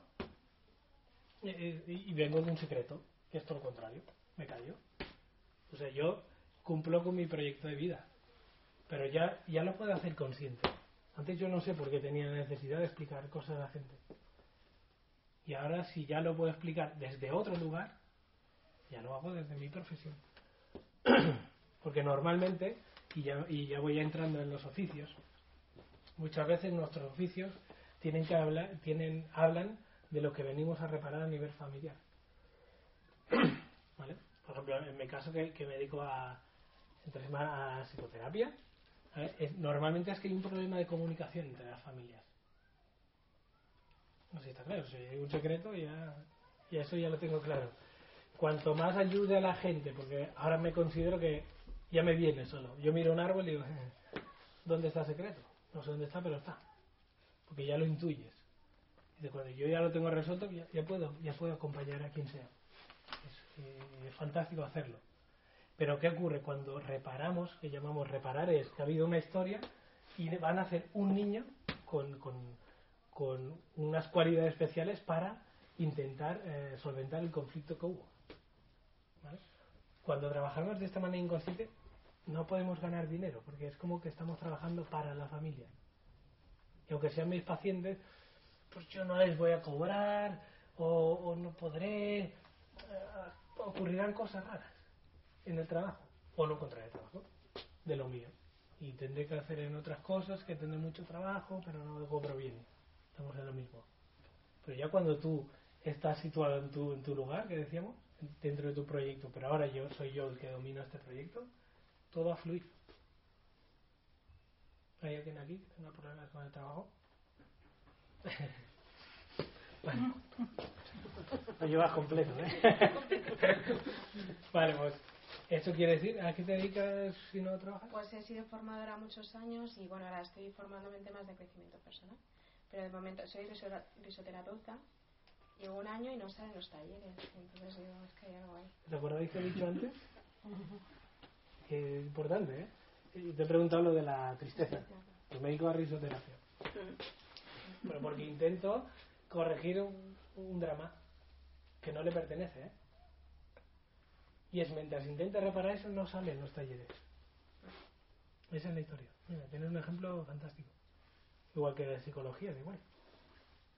Cuando yo ya cojo ese proyecto de vida y digo, "Mm, esto no es mío. Ahora, si tú continúas con eso y te gusta, es que lo vas a ver. Porque el que orquesta nuestra vida es el inconsciente. Es que un duelo, ¿qué quiere decir? Que algo, una vida estaba bien y de golpe se paró. Y en ese que tú naces, pero se, como que se te obliga a que te pares. Puedes tener una patología paralizante o a nivel psíquico, es decir, una tristeza, depresiones, algo que vaya lento el mundo. Porque a alguien se le paró el mundo un día. Y yo estoy en fidelidad en eso, se llama. Esto lo conocemos como fidelidad familiar. Y hay patologías que son muy fieles a un conflicto que hubo y no me permito vivir mi vida porque me han hecho para sustituir a. Y cuando dice uno crecimiento personal es estoy buscando quién soy yo. Porque tengo un conflicto de identidad. Si yo nazco, me pone el nombre de alguien que ha fallecido, cuando yo digo yo quién soy, de alguna manera estoy diciendo que soy el que falleció, soy yo, me quiso mi madre o me quiso para eso, ¿sabes? No sé si es a nivel consciente, probablemente no, pero la persona se encuentra enmarañada en un asunto así un poquito que es tenso. Pero aquí tienes un ejemplo guay. Gracias por la aportación. Hago risoterapia, vale.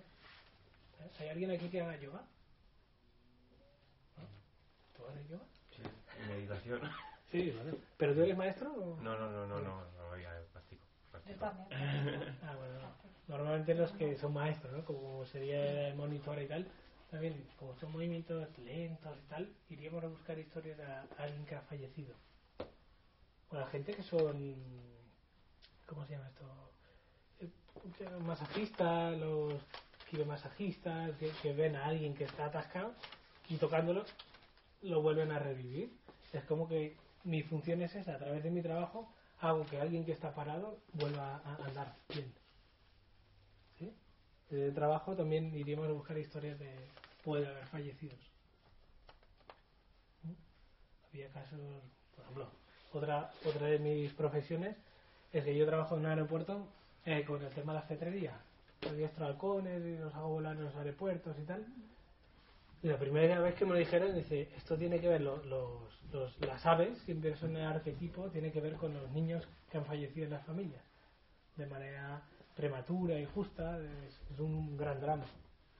Y dice, pues no tengo ni idea, digo yo, no tengo ningún hermano que haya fallecido, ni nada, y, y claro, después ya los he encontrado. Pero a partir de que tú haces ese trabajo, es un trabajo que nunca me he podido ganar bien la vida. Por eso te hablo con conocimiento causa.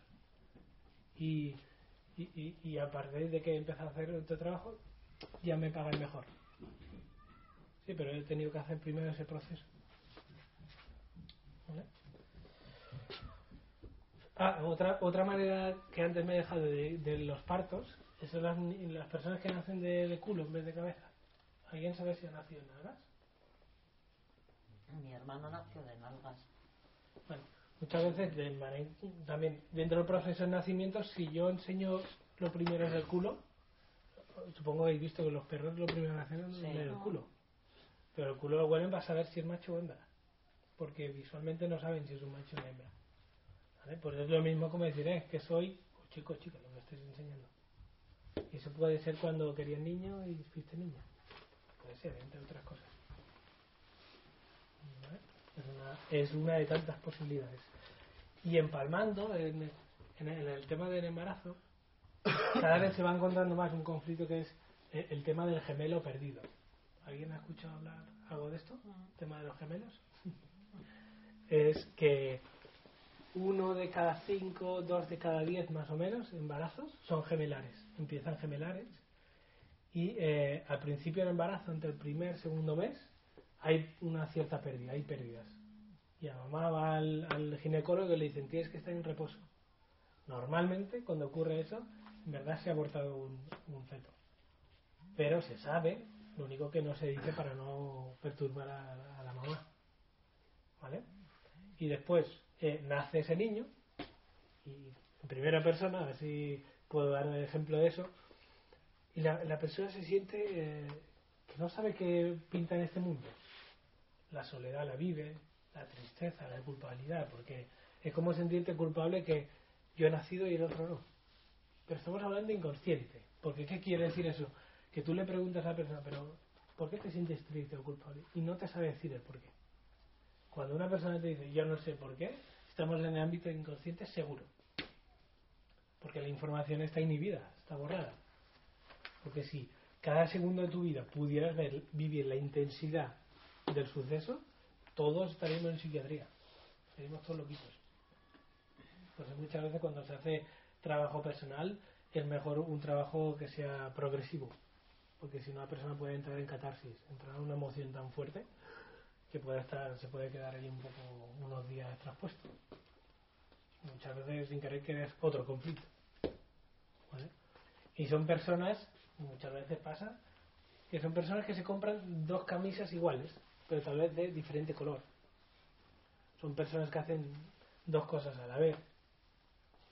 Eh, también en lo que decía es eso, eh, se siente, la soledad la viven aunque esté rodeado de gente como que se sienten, siempre están para adentro. ¿A alguien le ocurre algo así? Uh -huh.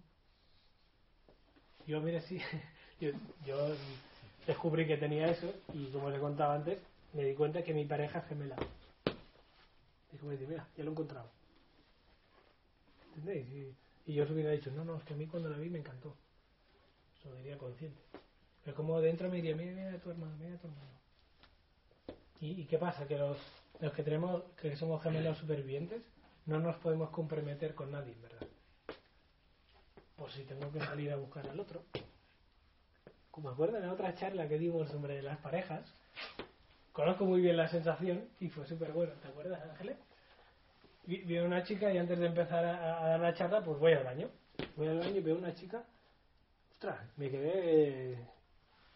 ¿Sabes eso que algo eléctrico pasó? Cuando la vi me dio un vuelco de corazón y digo, ostras. Y nada, me fui al baño y vuelvo y acá la vuelvo a ver y, hostia, me da algo aquí dentro. Y dije, ostras, co- conozco esta sensación, pero una sensación de enamoramiento. Es decir, yo lo dejaba todo para irme con esta chica. Pero es una locura, la conozco. sé muy bien lo que hago. Incluso yo se lo decía a mi pareja, digo, mira qué me ha pasado. Porque con mi pareja tenemos mucha, hablamos mucho de estas cosas. Y, y yo, yo estaba, tú imaginas, la gente y estaba ahí en el fondo. Y yo cuando, cuando miraba para ella digo, yo, tío, me está poniendo hasta nerviosa una mujer. y en una de estas que habla, algo de las parejas y levanta la mano. Dice, yo es que tengo un problema, es que no encuentro pareja. Y yo digo, hostia, esta es la mía, yo necesito saber esta mujer qué fecha es, qué fecha es su cumpleaños para dónde está, porque esa sensación era brutal. Digo, pero tú qué problema tienes, es que no puedo encontrar pareja. Digo, ¿qué? Y le digo, y, y ella creo que ella misma dijo, pues yo nací el 28 de febrero y yo nazco el 1 de marzo. ¿Sí? Cuando las fechas de mi pareja estamos casi juntas, eh, son gemelos. Y ella buscaba a su gemelo y yo también. Y cuando lo vi, yo me quedé loquito.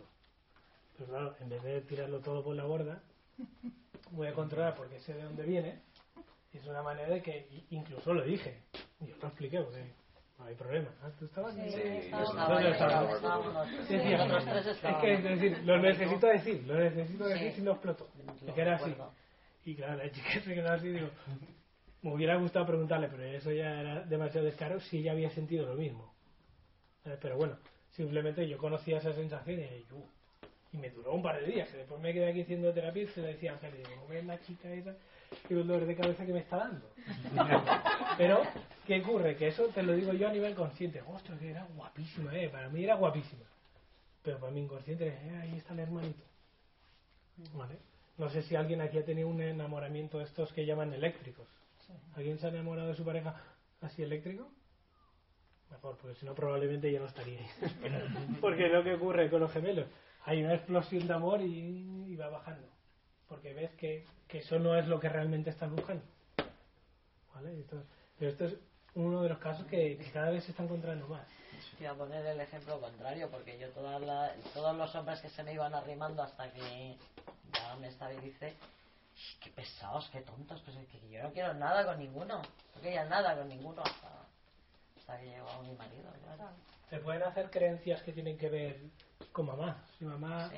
tiene al- a su marido, que es mi papá, que no traga, yo voy a hacer una creencia que los hombres son, no sé qué.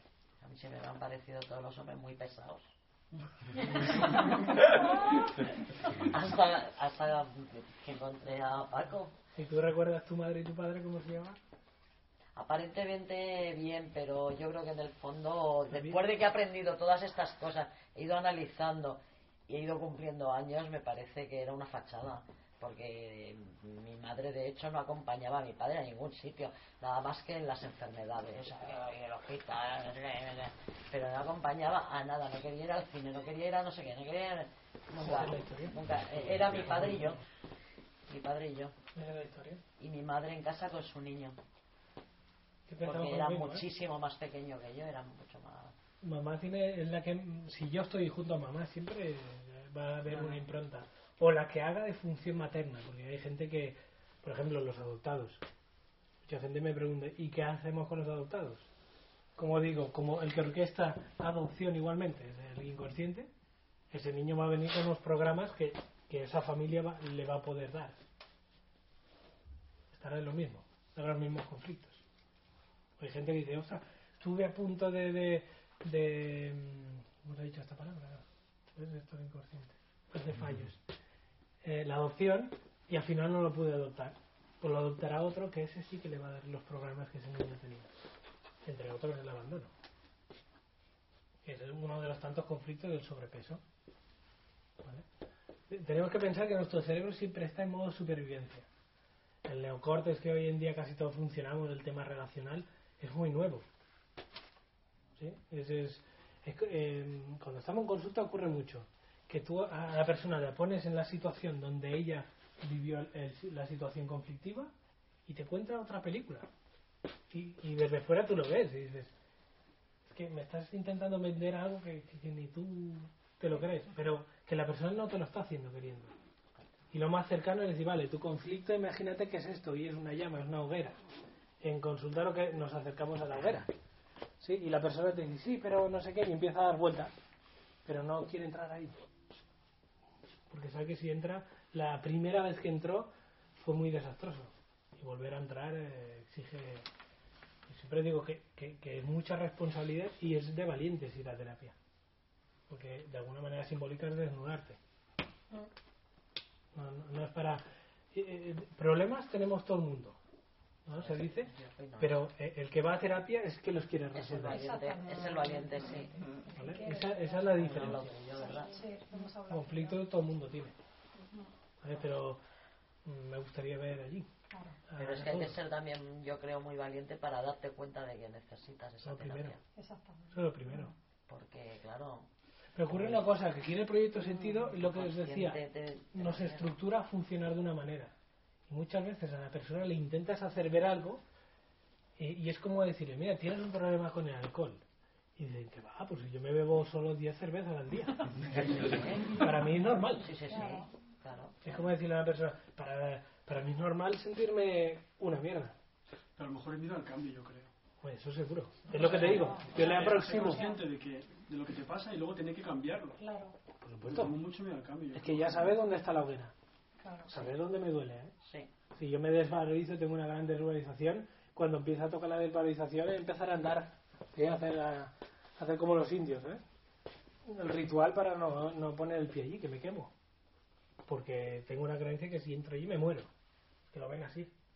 Y van a empezar a hacer un montón de, estrategias increíbles. Incluso seducir al terapeuta. Es curioso. ¿eh? Dices, mm, o, o autoengañarse, no sé, hay muchos, muchas maneras, pero se ven. Por eso digo que el que entra en consulta de verdad es el que quiere eh, resolver esos conflictos. Y más cuando no sabes por qué me pasa eso. Y cuanto, al principio, cuando menos de acuerdo esté el paciente o la persona a consultarte, para mí mejor. Porque la persona normalmente entra con una expectativa, yo creía que tal, y pum, y por la banda te ha entrado un gol.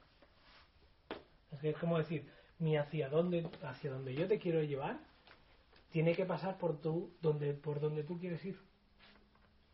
Para que tú te sientas segura o segura. Te haré andar, te acompañaré a tu lado y pum. Y cuando pasemos cerca de la hoguera te voy a pegar una patada y te tiro de Y ahora te vas a enterar. Claro. Muchos dicen, no, no, no quiero verlo. Bueno, obsérvalo y tú después decides qué haces con eso.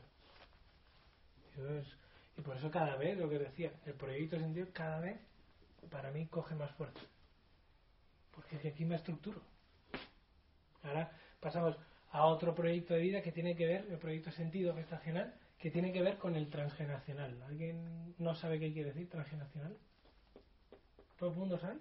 Ah, no, no sabe. Es el estudio de, de mis ancestros, que ha ocurrido en otras, eh, en otros, mis abuelos, bisabuelos, si ha habido dramas, ¿qué ha ocurrido? ¿Vale? Y ocurre muchas veces que nace un niño que tiene que ver con una persona que falleció de una manera eh, imprevista, injusta e injustificable en la familia. Y normalmente estamos hablando de niños, bebés, adultos, jóvenes. Y la persona pues va a vivir su vida un poco lo que decimos.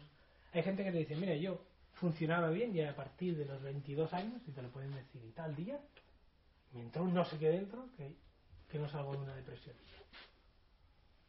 Muchas veces ocurren estas cosas y tú dices, vale, ¿qué edad tenías? 24. Y te das cuenta, por ejemplo, caes la, por poner un ejemplo así al azar, que un tío, tío abuelo, un tío bisabuelo, ese día se mató. Y yo, mi fecha de nacimiento tiene que ver con esa muerte. Pues como que se activa pum, una memoria. Por ejemplo.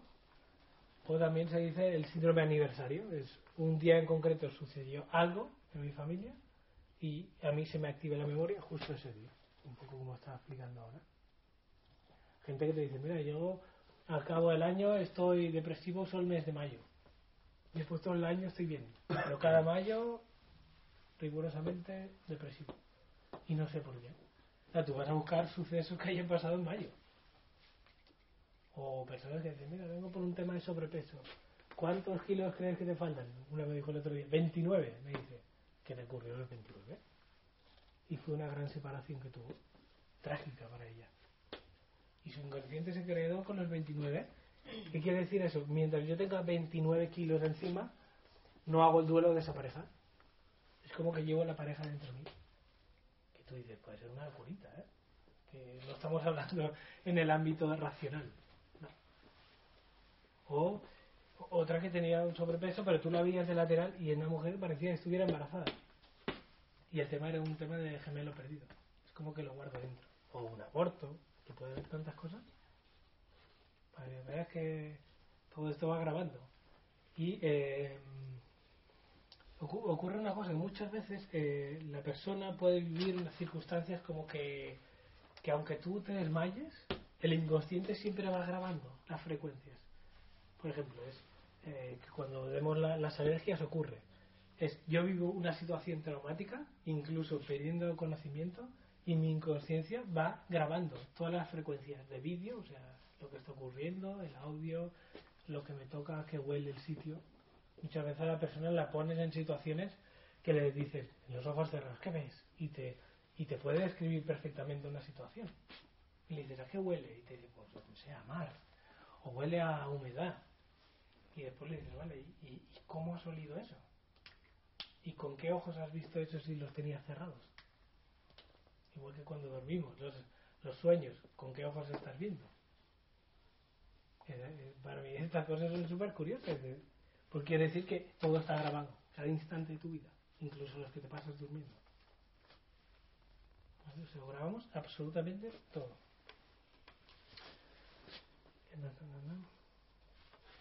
Vale, después también ocurre un caso, y, esto lo he vivido yo de cerca, es que eh, en una pareja nace un niño y fallece al poquito, ¿vale? Y después viene otro. ¿sí? El siguiente que viene, o sea, el segundo, lleva la memoria del primero.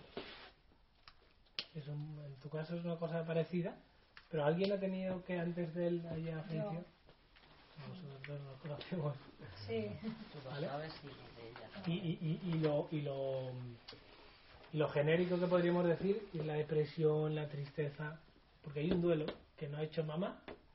Si mamá hubiera hecho bien el duelo, probablemente el siguiente no sería un niño de sustitución. Eh, Claro, es que en mi caso tampoco soy sustitución, es que no me quería. Bueno, es pero, que me rechazaba totalmente. pero tuyo es no deseado y encima sustitución. Sí, o sea, mi la madre no comía, mi madre vomitaba, mi madre no quería comer, mi madre no quería tener otro hijo por nada del mundo y voy yo y nazco con 6 kilos. Esa sí que es buena. Eh, Sí, el- ¿qué el- es eso? sí, el- es el mismo conflicto del sobrepeso. de. Los niños que nacen gordos, es que mamá ha sentido mucho el abandono. era enorme. Estar solo. Igual que los otros que no quieren comer, ¿eh? del pecho igual. Esto muchas veces da problemas de anorexia. De- y luego yo estuve mamando hasta los 18 meses, no te lo pierdas. Yo ahora mamá hasta 3 años y... Sí, bueno, y antes también, sí, fíjate. Sí. Es curioso que es que mi madre no comía, no me quería, no por nada del mundo. Biológicamente tendría que ser dar a mamar hasta que nace, crecen los dientes. Es lo que sería biológico.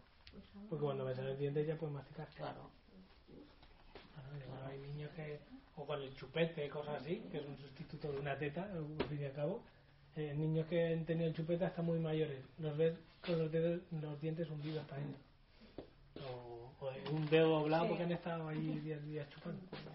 Una carencia que tengo que me hace falta.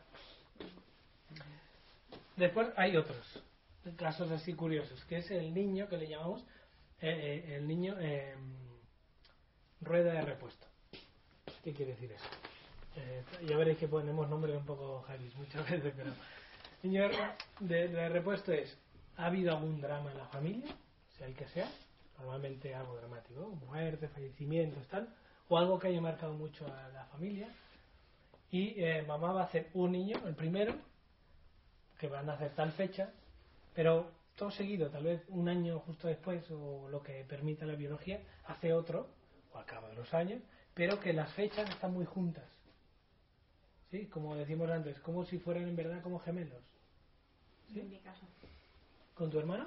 Sí, yo me llevo un año y cuatro días con mi hermano. Sí, pero tu fecha de nacimiento, los cuatro días. Pues, pues así que a, a los cuatro días, eh, nos damos cuatro días en el cumpleaños. ¿Tú, ¿Tú eres el mayor o eres él? Yo soy mayor. ¿Y él cómo está? Él está hecho polvo. ¿Qué quiere decir? Que es como decir que el segundo, el segundo es como si fuera un partido de fútbol, lo ponemos al banquillo. Por si eh, el que está jugando se fastidia. Y la persona, eh, cuando antes decía que, que cuando nace un niño, cuando muere un niño y nace otro, el de sustitución, eh, se llama esto de ser un yacente. Yacente que tiene que ver con el nombre que yace, ¿sabes? Que siempre están acostados. O cuando representamos por mi fecha de nacimiento a alguien que murió en un ancestro, nos llamamos, se convierte como yacente.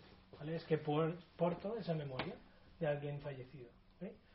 En, tu, caso es, tú eres la número uno para reparar el drama, no sé cuál, que buscar el árbol que ha ocurrido por tu fecha, y sustituto a tu hermano. ¿Y quiere decir que tu hermano está ahí como en segundo plano? Sí, porque no levanta cabeza. Eso es. Normalmente el rueda de repuesto está así como. Sería.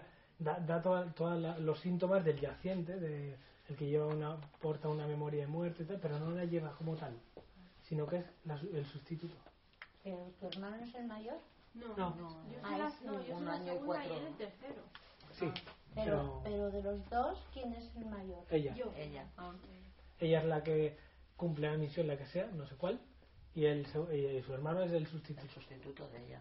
Pues eso es como estar en stand-by. Pues no, normalmente no tienes autorización a vivir bien tu vida, o no hay pareja, como que toda la vida está bastante parada. O puede haber celos también entre hermanos, de que le critique a ella que siempre a ella le han dado todo. Y a él pues le han dejado sin nada, no sé. En tu caso, pues siempre habrá una historia de este. No sé, yo sé que a mí me sacaron de la cuna para meterle a él. yo me fui a la cama muy pronto. Eso sí que yo... Eh, Pero Simplemente bueno. a nivel psíquico, él cómo funciona. Es que está, suelen estar bajitos, como bajo de ánimo. Sí, sí, sí, total. Yo le digo que siempre va con la nube encima. Eso es. Pero es lo que te digo, está en stand-by. Imagínate, no en stand-by. Pero es su inconsciente que le dices, tú quieto. ¿Está casado? ¿Tiene pareja? Sí, tiene, tiene pareja. ¿Hijos? Eh, van a hacer ahora una en julio. Pero lo suyo le ha costado. Vale, iba a decir, normalmente ya te digo, No, no. no hacen ni eso. ¿eh? Lo suyo le ha, le ha costado. Eso es. Y tal vez buscar en la pareja a alguien muy activa, tal vez, para que como que insufla un poco de vida. ¿sabes? No. O los dos son Son iguales. Es que en psicosomática es que es súper curioso porque tú imagínate un programa, ¿vale? Y aquí está eh, en mucho y en poco. ¿Sí? Sí. Me da igual el péndulo de este, si es mucho o es poco. Pues en este caso he buscado una persona como, como él. Claro. Junto papá con mamá, como yo digo. Claro. Es como decir, si, si tengo el programa de no existir, puede ser una persona que paso por la vida con menos ruido, a lo mejor, o al revés, si hay personas que me super haré ver. Personas que eh, tocan, eh, gente que suele ser actor, actriz, algo que me vea todo el mundo, cantante, porque tengo ese conflicto de no existir, pues me pongo en hiperexistencia. Pero muchas veces una manera de existir mucho es tener mucho sobrepeso, porque así me ven. ¿Eh? Que inconsciente hace muchas estra- estrategias, pero tenemos que ver por qué hay sobrepeso y otros están así. Es algo que no. De momento yo no respuesta a. ¿Vale? Eh, también lo mismo. Hay, eh, hay los niños que llamamos de reparación de cualquier conflicto. Si hay un tema de desamor, pues la persona, por ejemplo, en su trabajo se montará un, ¿cómo se llama? Un gabinete de estos de unir parejas. O sí, eh, así corrijo el conflicto que había. En tema de risoterapia, una historia. ¿Qué ha ocurrido en mi familia? Van a hacer un niño, por ejemplo yo, en este caso, había un secreto familiar, van a hacer un niño con unas cualidades determinadas y se me va a pedir que eh, hable. Porque si el secreto es callarte, pues no voy a hablar. Es más, el primer día que lo dije y después lo cuelgo. O sea, yo cumplo ya la misión, porque ya lo he dicho hasta- a la familia, se lo he dicho y todo. O sea que ya cumplo esa misión. Esa parte, ¿eh? No, no solo normalmente tenemos un proyecto de vida, sino tenemos como varios proyectos. sentido. Mm, Ah, eh, por ejemplo, había una persona que me ha apuntado algunas chuletas. Una persona que se dedicaba a ser maestra y, y quería saber por qué ella se dedicaba a ser maestra. Digo, vale, pues un maestro lo normal es que el drama pueda ser reparar que mis padres quisieran ir al colegio y no pudieran, por ejemplo. Y el hecho de no poder ir al cole a nivel social ha creado alguna alguna distinción de castas o así, de, bueno, ni estudi- no tienen estudios. Es que ahora creo que se hace cada vez menos, pero entonces como eres obrero, ya está, tú ya no tienes permiso para nada. Pues ella comprendió que ella estaba intentando reparar la historia de sus padres. Y le pasaba igual que a ella, parecido.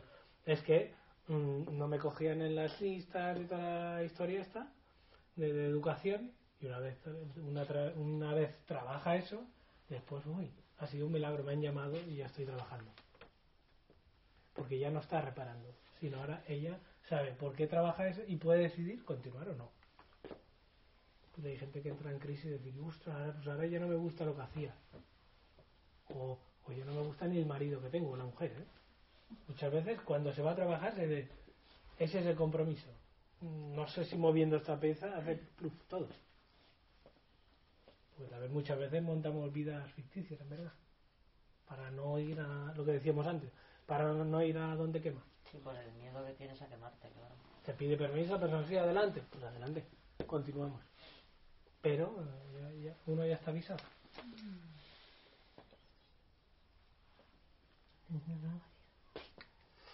Vale, después eh, hay lo que se conoce como, como los niños síntomas.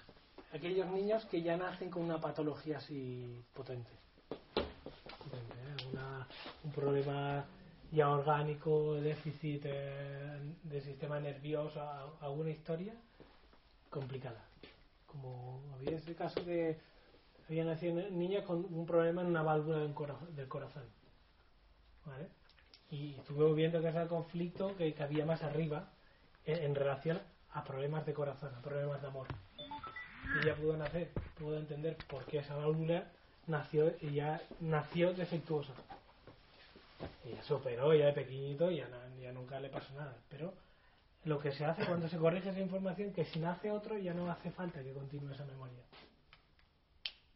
Sí, porque si no al final eh, el árbol, el árbol genealógico siempre quiere, o la familia de almas que, que eligen ser, pertenecer a una misma familia, siempre se quiere evolucionar.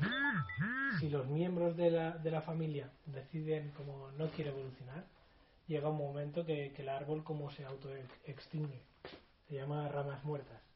Es, eh, hijos que ya no quieren tener más hijos, hijos que se vuelven, por ejemplo, deciden la homosexualidad y por lo tanto no quiero tener hijos de mi biología, me puedo hacer cura y tampoco tenerla, no sé, una esterilidad, algo físico, alguna historia. Y es una manera porque así no se puede continuar. ¿Vale? Son los niños síntomas. Es como decir, toda la historia familiar, toda la carga, eh, más vale que lo padezca uno y toda la familia pueda continuar. Sí, sí, yo ya te conté la también igual otra vez. Ni yo he querido tener hijos, ni mi hermano tampoco. Es la mejor manera de decir, un poco como decimos antes, ¿para qué voy a tener más hijos como yo? Que sufran lo mismo que yo. No lo he pensado. Jamás, siempre he pensado que, que para pasar todas las etapas que yo he ido pasando no merecía la pena que lo pasase otro. Por ejemplo. Eso, al final lo dice la persona, eh, lo que llevas dentro. Que mi hermano tiene trastornos de lenguaje desde que nació y sí que he descubierto que hay un secreto de familia, pero por parte de mi abuela o algo así, ¿Materna, paterna? eh, materna. ¿Tú sabes si ese niño tiene que ver? No, las fechas todavía no las tenemos. Cuando miremos la fecha veremos. Es, es- es igual que el autismo. todo. Historias que ayer. O ¿Autismo tratar también muy- es eso? Lo primero que se busca. no Aquí no es esto es esto, ¿eh? Pero un secreto. Está claro, si tengo un problema en el lenguaje, Claro. es el habla. Un problema de secretos. Que eso se tiene que ir. Recuerdo que antes, ah, de hecho, si hablo mucho, mucho, mucho, cada vez se me apaga más la voz. Porque tengo la historia del secreto, que estoy ahí trabajando. Cada vez me permite más y, y no hay vergüenza. Antes me entraba terror, veía gente, miedo escénico, pero al mismo tiempo quería explicar cosas. Es contradictorio, es como una lucha interna ¿eh? entre tu verdadero yo, que tú crees que necesitas, y la programación esta que decimos, no, no, no. Sí, pero no, sí, pero no. O sea que hay que contar los secretos. Siempre, ¿eh? Eso sí. Si alguien tiene un secreto como madre, lo ideal sería soltarlo. Pues Pepe, sí, ¿quién porque, porque mm, actuamos siempre que, que hay algo que, que creemos que es un secreto, mm, ese tema es tabú, y entonces pues no, no se dice, claro. Y la persona, como en el caso de tu hermano, yo tengo mi hija, mi hija pequeña, que bueno, también se engancha al hablar. Y yo pienso que sí, es que ella cuando, no sé, tendría unos 6, 7 años aproximadamente. Y esto pues no ha, bueno, ha salido a la luz, pero ella era muy pequeña, entonces no, mm, yo creo que no lo ha asimilado, o sea que mm, tengo que hablarlo, ¿no? Porque el secreto se- era antes de que ella naciera. no, no, no, no. Mm, Bueno, el secreto no era tal secreto, porque ella ya tenía 6, 7 años, pero se enteraría pues por las cosas que pasaron en casa, pero vamos que Pero a los 6 o 7 ya se enganchaba. Sí empezó en esa empezó en esa ¿Ves? época. Ya tiene un, un tiempo, no antes. No, sino- no, empezó en, más o menos en esa época. Pues- Entonces, el secreto ese hay que hablarlo. Pero con todo el mundo. No, no, tu hija O es con la mi que tiene la familia, historia, o- o tu familia, a quien tú crees que está Bueno, involucrado. supongo que ella mm, se sabe, lo sabe porque, bueno, pues en algún Sí, pero no momento lo sabe de ti. Pero claro, no lo he hablado. mm, Para que tú entiendas, ella, por, por, por incorporación emocional que decimos, y por amor a ti, te demuestra que todavía te queda eso pendiente. ya. El caso de un niño que, que tenía asma y venía con el padre. Y el tema es eh, que, que el asma, estamos hablando temas de vida y muerte, el oxígeno, estamos en el respirar y tal. El padre había tenido un hermano que se había muerto. Y es como decir, mira, a través de tu hijo, tu hijo con patología te está diciendo que todavía no tienes hecho el duelo con tu hermano. Y a partir de allí se puede empezar a, a mejorar. Pero sí, tú la vas a coger allí, te voy a contar algo. Pero no solo Claro, es que lo doy por hecho de que ella lo sabe, lo doy por hecho. Y entonces, claro, pues no he hablado, creo, que yo me acuerde. Porque bueno, Pero no solo el hecho- las cosas. Pero no solo el hecho porque sea un secreto, sino qué comportó no poder decirlo. Qué vivencia a nivel emocional, qué ha pasado en la familia, explicarles por qué te da la vergüenza o por qué tú te callaste. No Ya. sé, no sé de qué va, pero el secreto, sí. todo- que no solo le digas, mira, fue, me lo invento, no fue que yo engañé a tu padre, sino te explica cómo te sentiste, Sí, cómo me ¿Y por qué sentía en crees? ese momento y todo. O sea, comportó detalladamente. sí, y cómo tú lo has vivido por el hecho de no poderlo decir. Ajá. Y que hoy sabes, hoy, tal vez aprendes hoy, que tu hija te está diciendo, eh, mamá, queda algo aquí. Sí. Y hoy te libero, ya no hace falta que Sí, me porque bueno, pues Logopedas ha visitado todos los que ha habido y muchos más, pero Porque busca la mecánica. no han hecho Nosotros nada. estamos a otro nivel. Claro. Ni mejor ni peor, ¿eh? Simplemente tú prueba esto. Sí, sí, Prueba esto porque... lo probaré. Mira, Y a ver si no, no lo puedes compartir.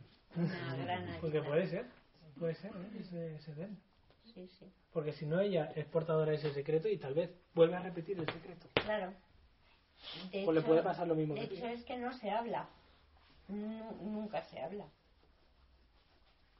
Claro, historia. claro, claro, esa es la historia. Este, eh, De detalladamente contar con pelos y señales lo que pasó. Sobre todo tu vivencia. ¿eh? Lo que cura son las emociones, ¿eh? no el intelecto. Mira, pasó esto. No, no, no. Que cuando yo ahora contaba esto de mi mamá, nos sentamos todos los hermanos y le dije a mi madre, ahora habla y di cómo te sentiste por el hecho de, de ser violada por tu padre. ya, Ya lo sabemos que fuiste violada, pero esto es como poner enunciado. ya. ¿Qué comportó eso contigo? ¿Por qué no pudiste decir? Me decía, ¿tú crees que mi madre me hubiera hecho caso? No, no lo sé. Pero necesito- necesitamos saber por qué tu solución para ti fue callarte. Sí. Me dijo vergüenza, culpa. Y hablamos con los hermanos, la vergüenza y la culpa la conocemos. ¿eh? Y con el perdón es, es todas esas mierdas que al final van a hacer un niño síntoma.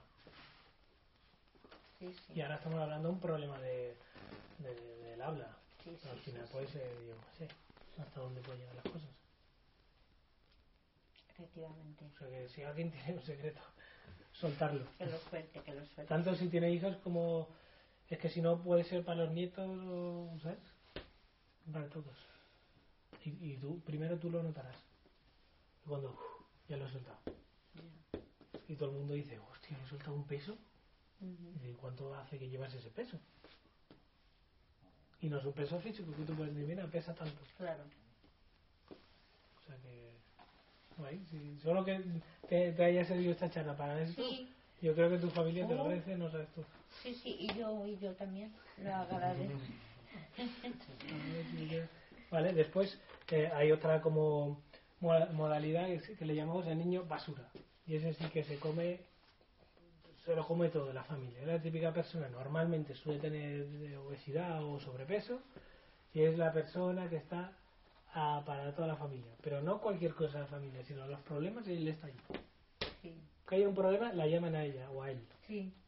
¿eh? y siempre está ahí y más y más y necesita que todo el mundo esté bien y ha sido programado para eso normalmente sobrepeso bueno, te doy ejemplo porque hay muchos el niño ex- inexistente es lo que decía tengo un proyecto de no de no ser querido de no venir en buen momento pues voy a pasar por la vida yo siempre cuento lo mismo que tengo mi cuñada que, que una niña inexistente no yo le digo que parece un, un elfo llega a los sitios, o un ninja, llega a los sitios y dice, hostia, ¿estás aquí? ¿Qué haces aquí? Nos ha pasado en cenas de Navidad que yo digo, oh, estaba aquí esta. No digo porque se graba, ¿eh? Digo, pero es que es súper curioso. Cuando ves a esta gente así, pasa así. Y muchas veces tienen una risa nerviosa. Cuando tú les preguntas algo de sus adentros, eh, y, de- y con, que- con la risa me voy, ¿sabes? Hacen esta es esta técnica. Esta técnica como decir, "Uh, te he hecho esta risa, y, pero no me, no me marees más.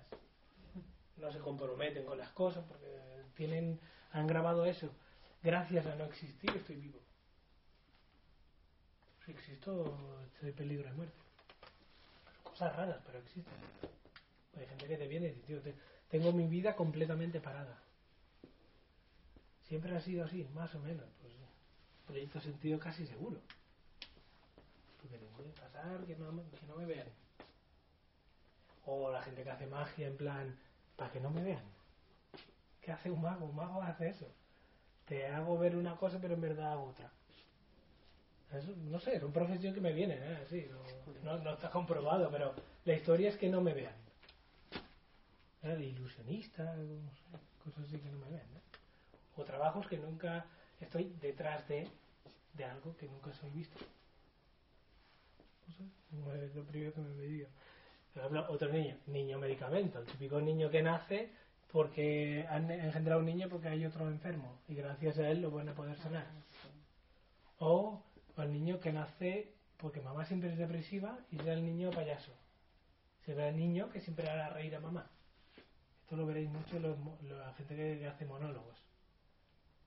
Son gente que, que no tiene el programa en verdad de no existir y si existen solo es para que mamá esté contenta. Y son gente que tiene una capacidad, este humor serio. Que tienen, eh, este el Buenafuente, ¿lo ¿conocéis? Este es uno. Siempre vestido de negro, porque es muy sarcástico. Sí. Qué curioso. ¿eh? Voy a hacer me de risa a la gente, pero yo sí. O el que contaba chistes eh, de Eugenio. Sí, sí, sí, sí. El tío era ahí negro, siempre vestido negro como los yacientes, siempre habla de muertes y tal. Pero el tío, ¿sabes lo que que decir? Y así. Y tú te meabas y Sí, dices, sí, sí, sí. con el humor que me caracteriza, movía, decía es yo, verdad. el humor, tío, por si parece que estoy en un entierro, pero era, Sí, sí, era un crack. Él trasciende su drama de ese modo. Que muchas veces podemos trascender los dramas de ese modo. ¿eh? Y está bien. El niño pegamento, cuando se hace un niño porque la pareja va mal, para que se unan. Bueno, esos niños que tampoco van bien en las parejas, pero sí que hacen de Celestino de todos Dios. Vosotros que os gustáis, eh, yo la lío aquí. ¿Ves? Y siempre con mamá, o el miedo que mamá y papá se separen. No, no quiero vivir eso. niños son programas diferentes, ¿eh? simplemente es para que. Y hay otro que sí me gusta decir, que es el niño bastón de la vejez, le llamamos. Antiguamente en los campos sí que era más, más común que se tenía el último hijo sobre los 40 años o 40 y tantos. Porque cuando los padres ya no podían trabajar más, ese niño reemplazaría a los padres y estaría trabajando en el campo. Hoy en día veríamos una persona con una silueta bastante así, ¿vale? Tú, ver- tú verías aquí la cabeza, son personas súper grandes, súper grandes, que tipo como si fuera una nevera grande. Suelen tener sobrepeso, pero son súper grandes y siempre suelen vivir al lado de mamá o se llaman tres veces al día. Eh, tengo un paciente mira, en vez de llamarte siete veces al día, a ver si te puedes llamar cinco. No, no, no, eso es imposible. Salir del trabajo, voy a ver a mi madre antes de decirle nada a la mujer. Me tomo el té con mi madre, me voy a trabajar y cuando salgo otra vez, mamá, ¿cómo estás? ¿Sí? Es la que- el que está siempre pendiente de los padres. Y normalmente no suelen tener parejas. O si tienen parejas, la pareja está hasta el gorrito de la suegra. Porque antepone a mamá por la suegra que es la propia pareja. Este es uno de- Y esto es, muchas veces tienen bastantes conflictos, pero la persona no lo sabe. ¿Por qué? Había un caso bonito que eh, venía una persona que tenía leucemia, tenía 40, tenía 40, 40 años, con leucemia. En psicosomática, leucemia nos habla de eh, como los glóbulos blancos hay excesivos en sangre y son inmaduros, ya nos, sabe, ya nos habla como que la persona tiene una imposibilidad de hacerse adulto, uno es eso, ¿vale? Y, y, y hay una noción de ataque-defensa. ¿sí? Es como que digo, es como decir que tengo que defender a mi madre. ¿vale? Y allí se convierte el niño que nosotros conocemos, el niño, eh, el mosquetero de la reina. Es el típico solterón, tal, que siempre está en casa de mamá. ¿Por qué? Porque tiene que proteger a mamá. Ese es el, ese es el, sentido. Pero él te viene porque tiene un problema de, de- un problema en este caso de leucemia. Pero digo, tu biología está expresando esto. Estoy defendiendo. Estoy haciendo muchos soldaditos en mi sangre para defender a mamá. Y la historia era que papá era violento, pegaba a mamá, y mamá inconscientemente hace un niño para que lo defienda.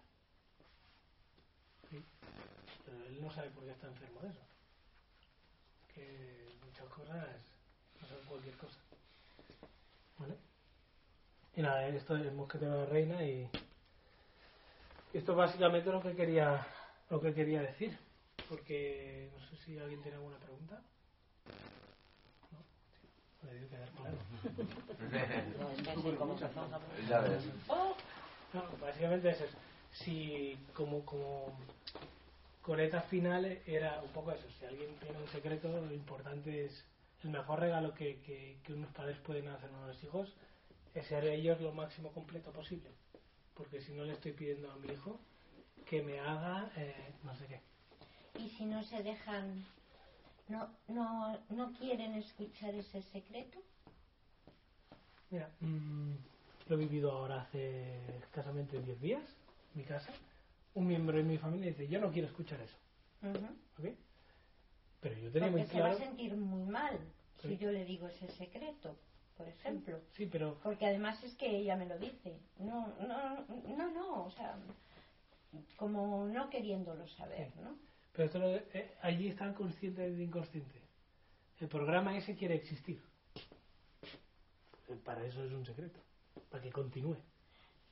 Sí, claro. Vale. Allí no te dejes llevar por le haré daño. Mm. Yo te digo mi experiencia. Yo le dije a, esta, a mi hermano en concreto, decía, yo no quiero escuchar esto. Digo, pues tranquila. Después de cenar, como quiero decirlo después de cenar, no hay problema. Tú te vas para tu casa, yo vengo aquí y la suelto.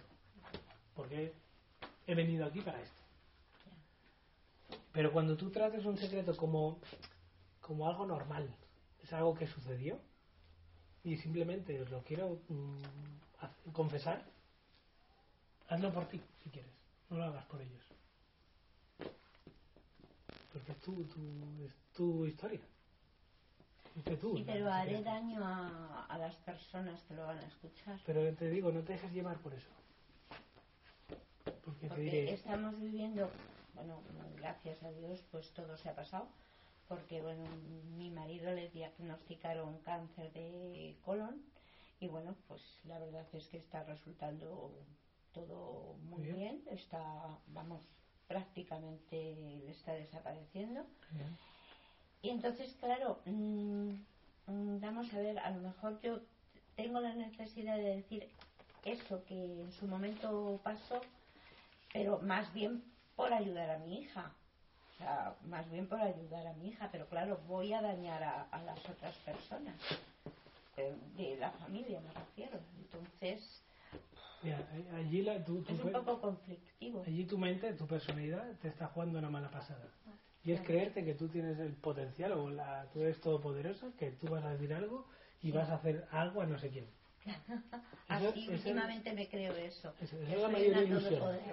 Esa es la mayor ilusión. Eso es el ego. El ego, Vale. la personalidad me da igual. Si te sientes menos que nadie, ¿vale? Como si te crees el Dios.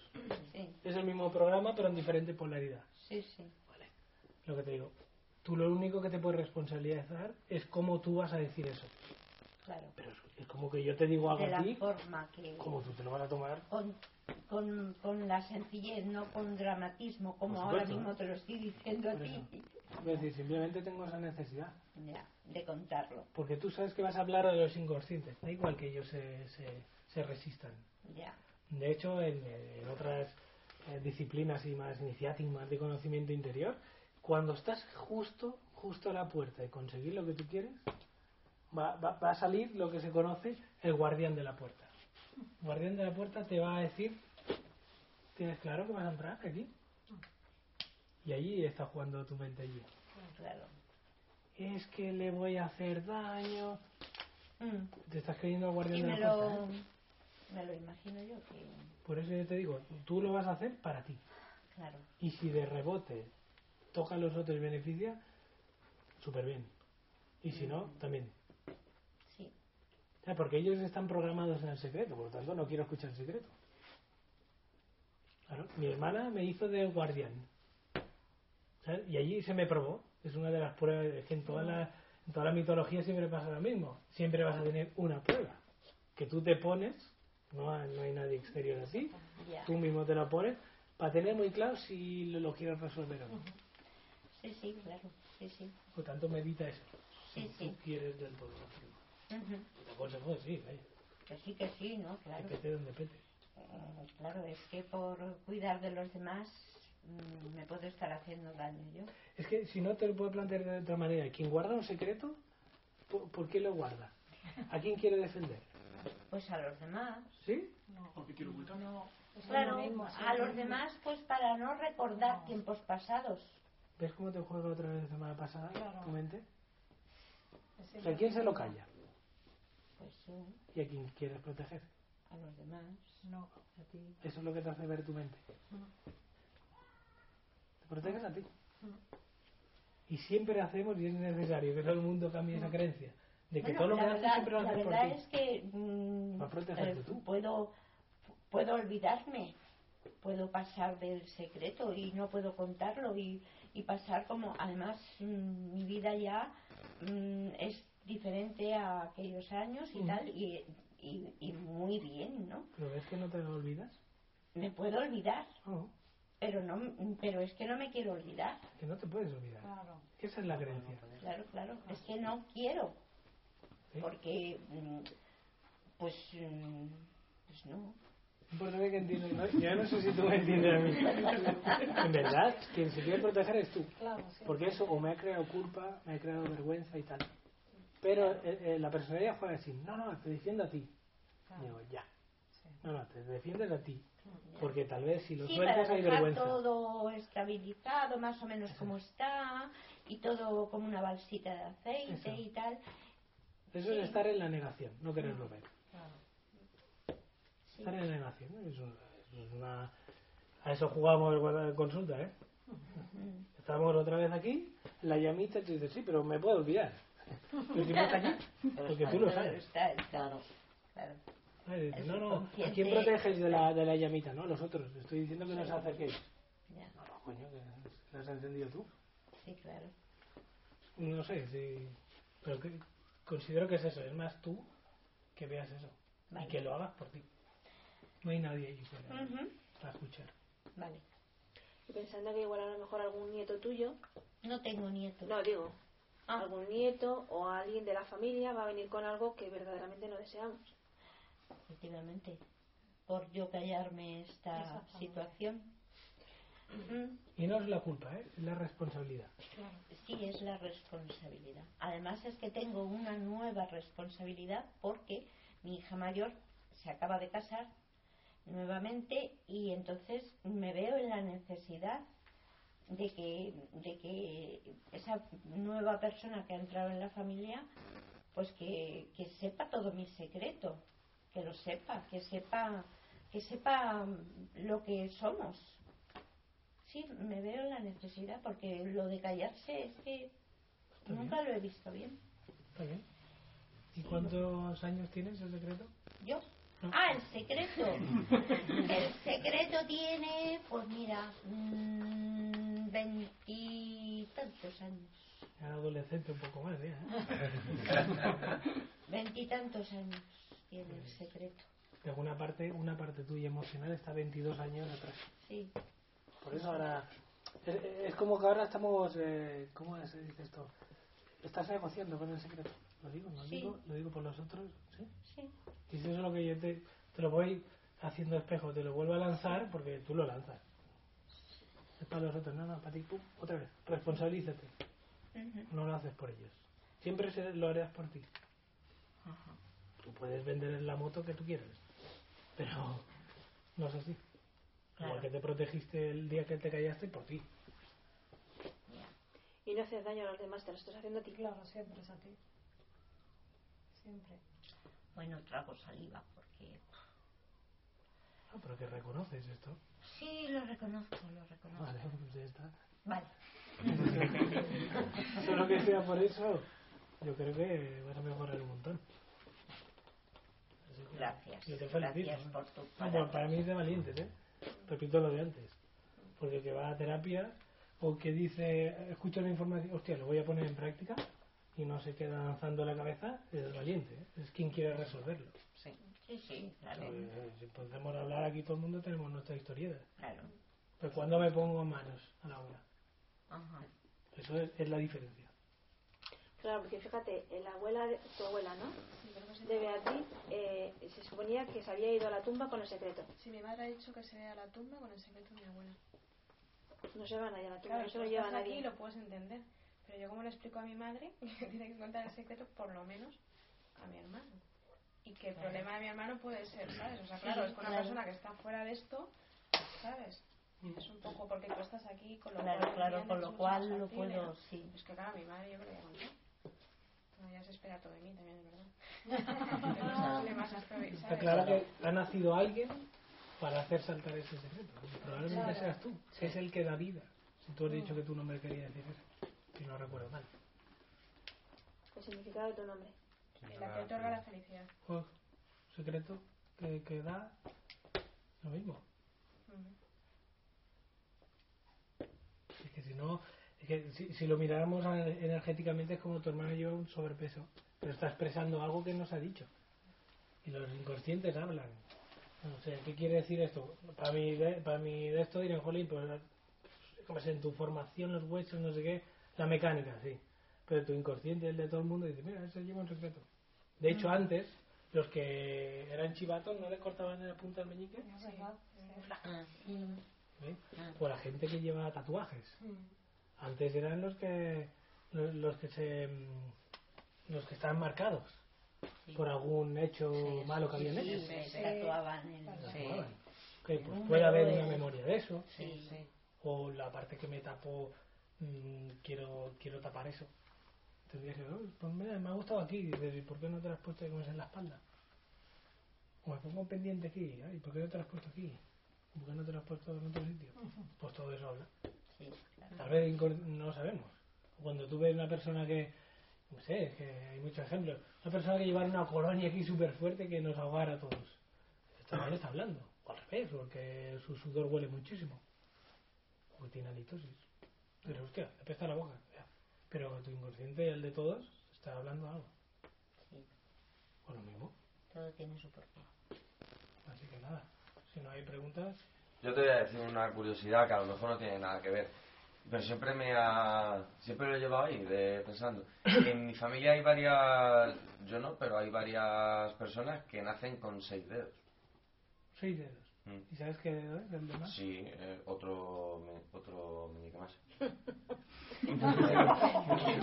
Este es el meñique, ¿no? Sí. otro, otro más. Otro más Además totalmente formado, vamos, que no es un colgajo que llaman ahí, no, no, no, totalmente formado. Ya lo, y, y de hecho de bebé, yo siempre lo he recordado porque le atan un cordel hasta que el dedo pudre y se lo, se lo quitan. Hacen en casa, no te creas, son unos bestias. pero- Sí, siempre- Sí, lo que te he dicho, el cerebro funciona de manera eh, siempre en supervivencia. Y, y ya he dicho, este dedo tiene que ver con los secretos, los no dichos. Si Joder, yo hago que otro, haber ahí un mogollón. Que de yo conocía una chica en mi pueblo que tiene un mini pulgar, se lo quitaron. Pues ya es otra historia. Cada dedo quiere decir una cosa, y ya te digo. De hecho hay uno que lo sigue, lo sigue llevando, o sea, lleva Sí. seis... Sí, Pero en, lo- en los dos pies lleva seis, o sea, tiene seis dedos, no lleva. Vale, pero ¿eh. ¿era en la mano o era en Eh, eh, otro caso es en la mano, sí. Vale, vale. Y me dijeron siempre, no, que ha habido más. Pero no sé, no sé de quién. No, o sea, yo conozco esos dos. Esos dos. Y a mí es que siempre me llamó muchísimo la atención. Es súper curioso. Mucho, mucho. Nace que nace con más parte. El otro día uno me decía que, que conocía uno que tenía Yo, doble pezón. yo conozco uno, Pues lo mismo. Sí, una amiga mía tenía dos pezones. un compañero mío. Sí, Sí. o- Hoy en día, que ya está más actualizada la cosa, para, para los machos, vamos a hablar biológicos, eh, ver dos tetas es, es algo sexual, pero biológicamente no. Tiene que ver con man- amamantar. No tiene nada que ver. De hecho, dicen que por evolución, dice, como venimos de los monos, tú ves a las hembras monas y no tienen tetas. Tienen una cosa aquí para amamantar. Pero la teoría es que si antes íbamos a cuatro pies, cuatro gatas, eh, el macho veía a la hembra el culo y, y sus partes. ¿Sí? Y esa parte es, la hemos transformado cuando nos pusimos de pie así, porque llevamos erguidos. De hecho, mucha gente hace la broma esta, que dos tetas así, ¿de qué es esto? ¿Que es un culo? Ah, sí. Ahora que yo soy más joven y hacemos esa broma, que es culo. Como ver el culo, pero aquí arriba. Por lo tanto, es... Joder, pues fíjate, por ejemplo, mi primo eh, es que realmente tiene pecho. O sea, él tiene pecho. Nació con una pierna mal. O sea, que la tiene, pues qué decirte, tres veces menos que la otra. O sea, súper, súper delgadita, como muy frágil, muy tal, que tiene una malformación ahí. Luego tiene pechos. Y su hija la de los seis dedos. O sea, vamos, tiene la es una castaña importante. Está, está claro que tú dices la pierna, eh, es siempre con la lógica. ¿Para qué sirve? Dar. O sea, tal vez, tal vez eh, mamá quiso irse, pero nunca lo pudo hacer. Joder, En la pareja, en la familia. No es que se quisiera ir, o sea, eh, mi tía estaba embarazada de pues, su gran amor, o sea, eran, bueno, eh, por lo visto era, claro, yo ni pensado estaba, imagínate. O sea, pero que se querían muchísimo, muchísimo, muchísimo y él pues eh, trabajando en no sé qué o algo así, no sé, hace tantos años, le cayó algo encima que le partió el hígado en dos y entonces murió.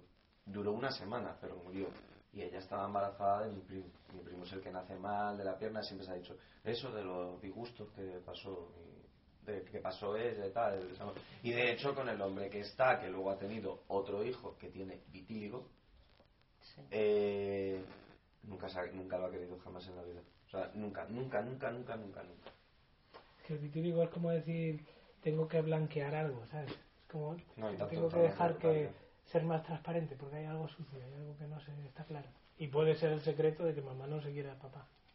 Bueno, sí, voces. ¿eh? O sea, Bueno. las cosas como son, no, no siempre es así. Mm. La pierna es buscar para qué sirve una pierna. Y por qué no le sale un bracito, ¿sabes? Claro. De eso, que sale así con los bracitos. Pero esos son conflictos de lo que no puede expresar se va a transformar en síntoma. Ese es el secreto. Yo te quería preguntar antes que mm, con lo de esto de las profesiones en los niños y tal, mm, a mí me apasiona la arqueología, las leyendas, las ciencias ocultas, la... mm, todo eso. Eso puede ser también porque me gusta excavar, porque mi familia ha habido sec Mi familia nunca se ha hablado nunca nada. Era todo. Sí, entonces eso puede tener que ver que a mí me gusta. Claro, tú tienes que pensar, ¿qué hace un arqueólogo? Oye, a mí es que me daría la vida por ir allí con la brochita. Vale.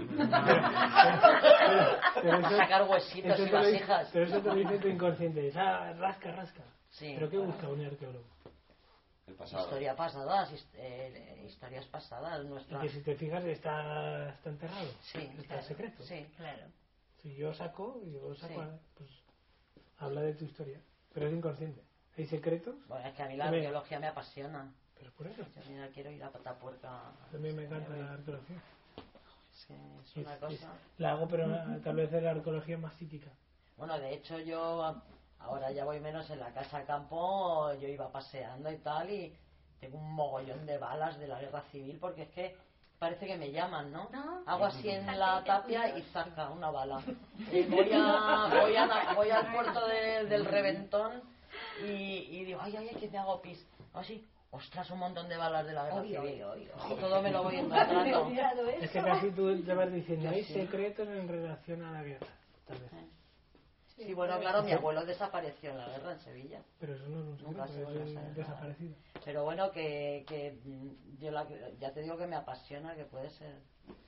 Por eso, los secretos de familia que, que ahí están. Y ya no me voy a enterar de ninguno más, claro. Pero es súper divertido. Como mínimo, cuando yo soy capaz de ver lo que no soy, es más fácil encontrar quién soy. Claro.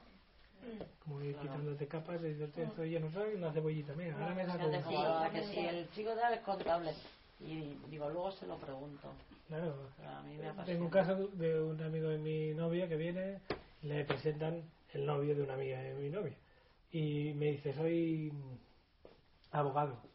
Y yo le dije, vale, ¿y, y a quién has metido la cárcel de tu familia que, que con esto? Se queda así. Y dice, mi madre, ¿y tú cómo lo sabes? Digo, porque tú eres abogado. Digo, ¿tú te crees que eres abogado porque a ti te gusta? El tío, desde entonces, me- cuando me ve, dice, yo, me dejaste. El cuñado de mi novia un día hablando, hostia, pues yo me acuerdo a la Mili un día, porque era de Guardia Civil y tal y cual, dice, yo calculé cuánto tiempo tardaba en fregar un plato y así, dice, como yo era muy desastre, dice, yo dije, vale, pues si tardo tanto tiempo, el tío eh, hablaba todo el rato del tiempo, dice, pues no me compré nunca un plato de cerámica, porque es más fácil, por el tiempo que invierto limpiándolo, pues de plástico. Y quita y tal. Le dije, ¿y tú tienes un problema de tiroides? Porque las tiroides nos habla del tiempo. ¿Eh? Y el tío se quedó, dice, ¿y tú cómo sabes? Porque te lo ha dicho ella, ¿no? Digo, no, no. Pero tú hablas tiempo, pues tú hablas tu tiroides. A mí me lo han quitado hace dos años. O cualquier idea. Ah, bueno, ya, ya es que Es ya. que fue pues una no sé, me encuentro a alguien que me va para el cuerpo, todo, todo- eso hablas. ¿eh? Tenía 12 nódulos muy grandes. habla, Doce nódulos. 12. Madre mía. Eh, ¿Con hiper o hipo? ¿O sin hiper Mm. ni hipo? Solo nódulos. Solo nódulos. ¿Tú tienes conflicto con el tiempo? Yo voy siempre muy deprisa a todos sitios. Y lo que decíamos del nacimiento, cómo ha sido el parto, yo el parto fue muy rápido y yo si tú me citas a las 7, yo a las seis y media estoy aquí. Y, y Después, yo... la tiroides tiene otro caso que, que es. eh, y se descubrió un experimento con los, ¿sabes? En los renacuajos que pasan de ser renacuajos. Sí. Las larvas esas a- Ah. y se transforman hasta ser renacuajo. Ah. Y después se vuelve rana, ¿no? Sí, sí. Pues cogieron a un renacuajo y en su tiroides le quitaron la tiroides, por lo tanto ya no se crega el tema de la tiroides, la hormona, la hormona del crecimiento, y lo que hizo ese renacuajo es convertirse en un super renacuajo, pero nunca se transformó en rana. ¿vale? ¿Nosotros qué quiere decir? Que, que un problema de tiroides quiere decir cuando yo quiero eh, cambiar de estado, transformarme en algo. Mm, me gustaría... eh, es que hay muchos casos, ¿eh? pero bueno, es como decir, mm, quiero un, un crecimiento personal mío y mi marido no quiere. Me, me voy distanciando. Siento que entre los dos hay un...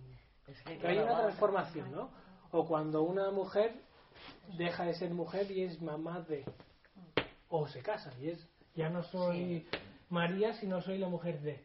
Hay gente que ese, ese cambio, ¿no? Es una transformación, no la lleva bien. Escucha, eh, el- el- la tiroides tiene que ver con el crecimiento. Es una cierta evolución, sí. Cuando yo quiero Digo, con el crecimiento biológico. De, Sí, hay una de, que de estatura. Ah, pues Una ahora entiendo algo. Es que, es que yo, er- yo de pequeña era muy grande y era la, eh, le sacaba la cabeza a todas las niñas de mi clase y tenía complejo por eso, porque era muy grande. Pero lo que pasa es que los nódulos es para hacer más tiroides. Sí. Es para hacer más. Un ídolo crecer más. Había un caso que era una chica adolescente y tenía hipertiroidismo. ¿eh? Te hablo del hiper. Y el tema es que eh, su hermana abusaba de ella. Y inconscientemente es como que ella quería crecer rápido, por eso te digo crecer, evolucionar, para salir de casa. Sí, bueno, también yo Que quería salir de casa a toda costa. Es que de hecho la, Sí la tiroides tiene forma Sí. como de mariposas. ¿eh? Sí, sí, es una mariposita. Por eso habla- se habla de la transformación, de un cambio, de algo que yo me gustaría y no puedo, no pude o no me dejaron. Igual. Sí, sí.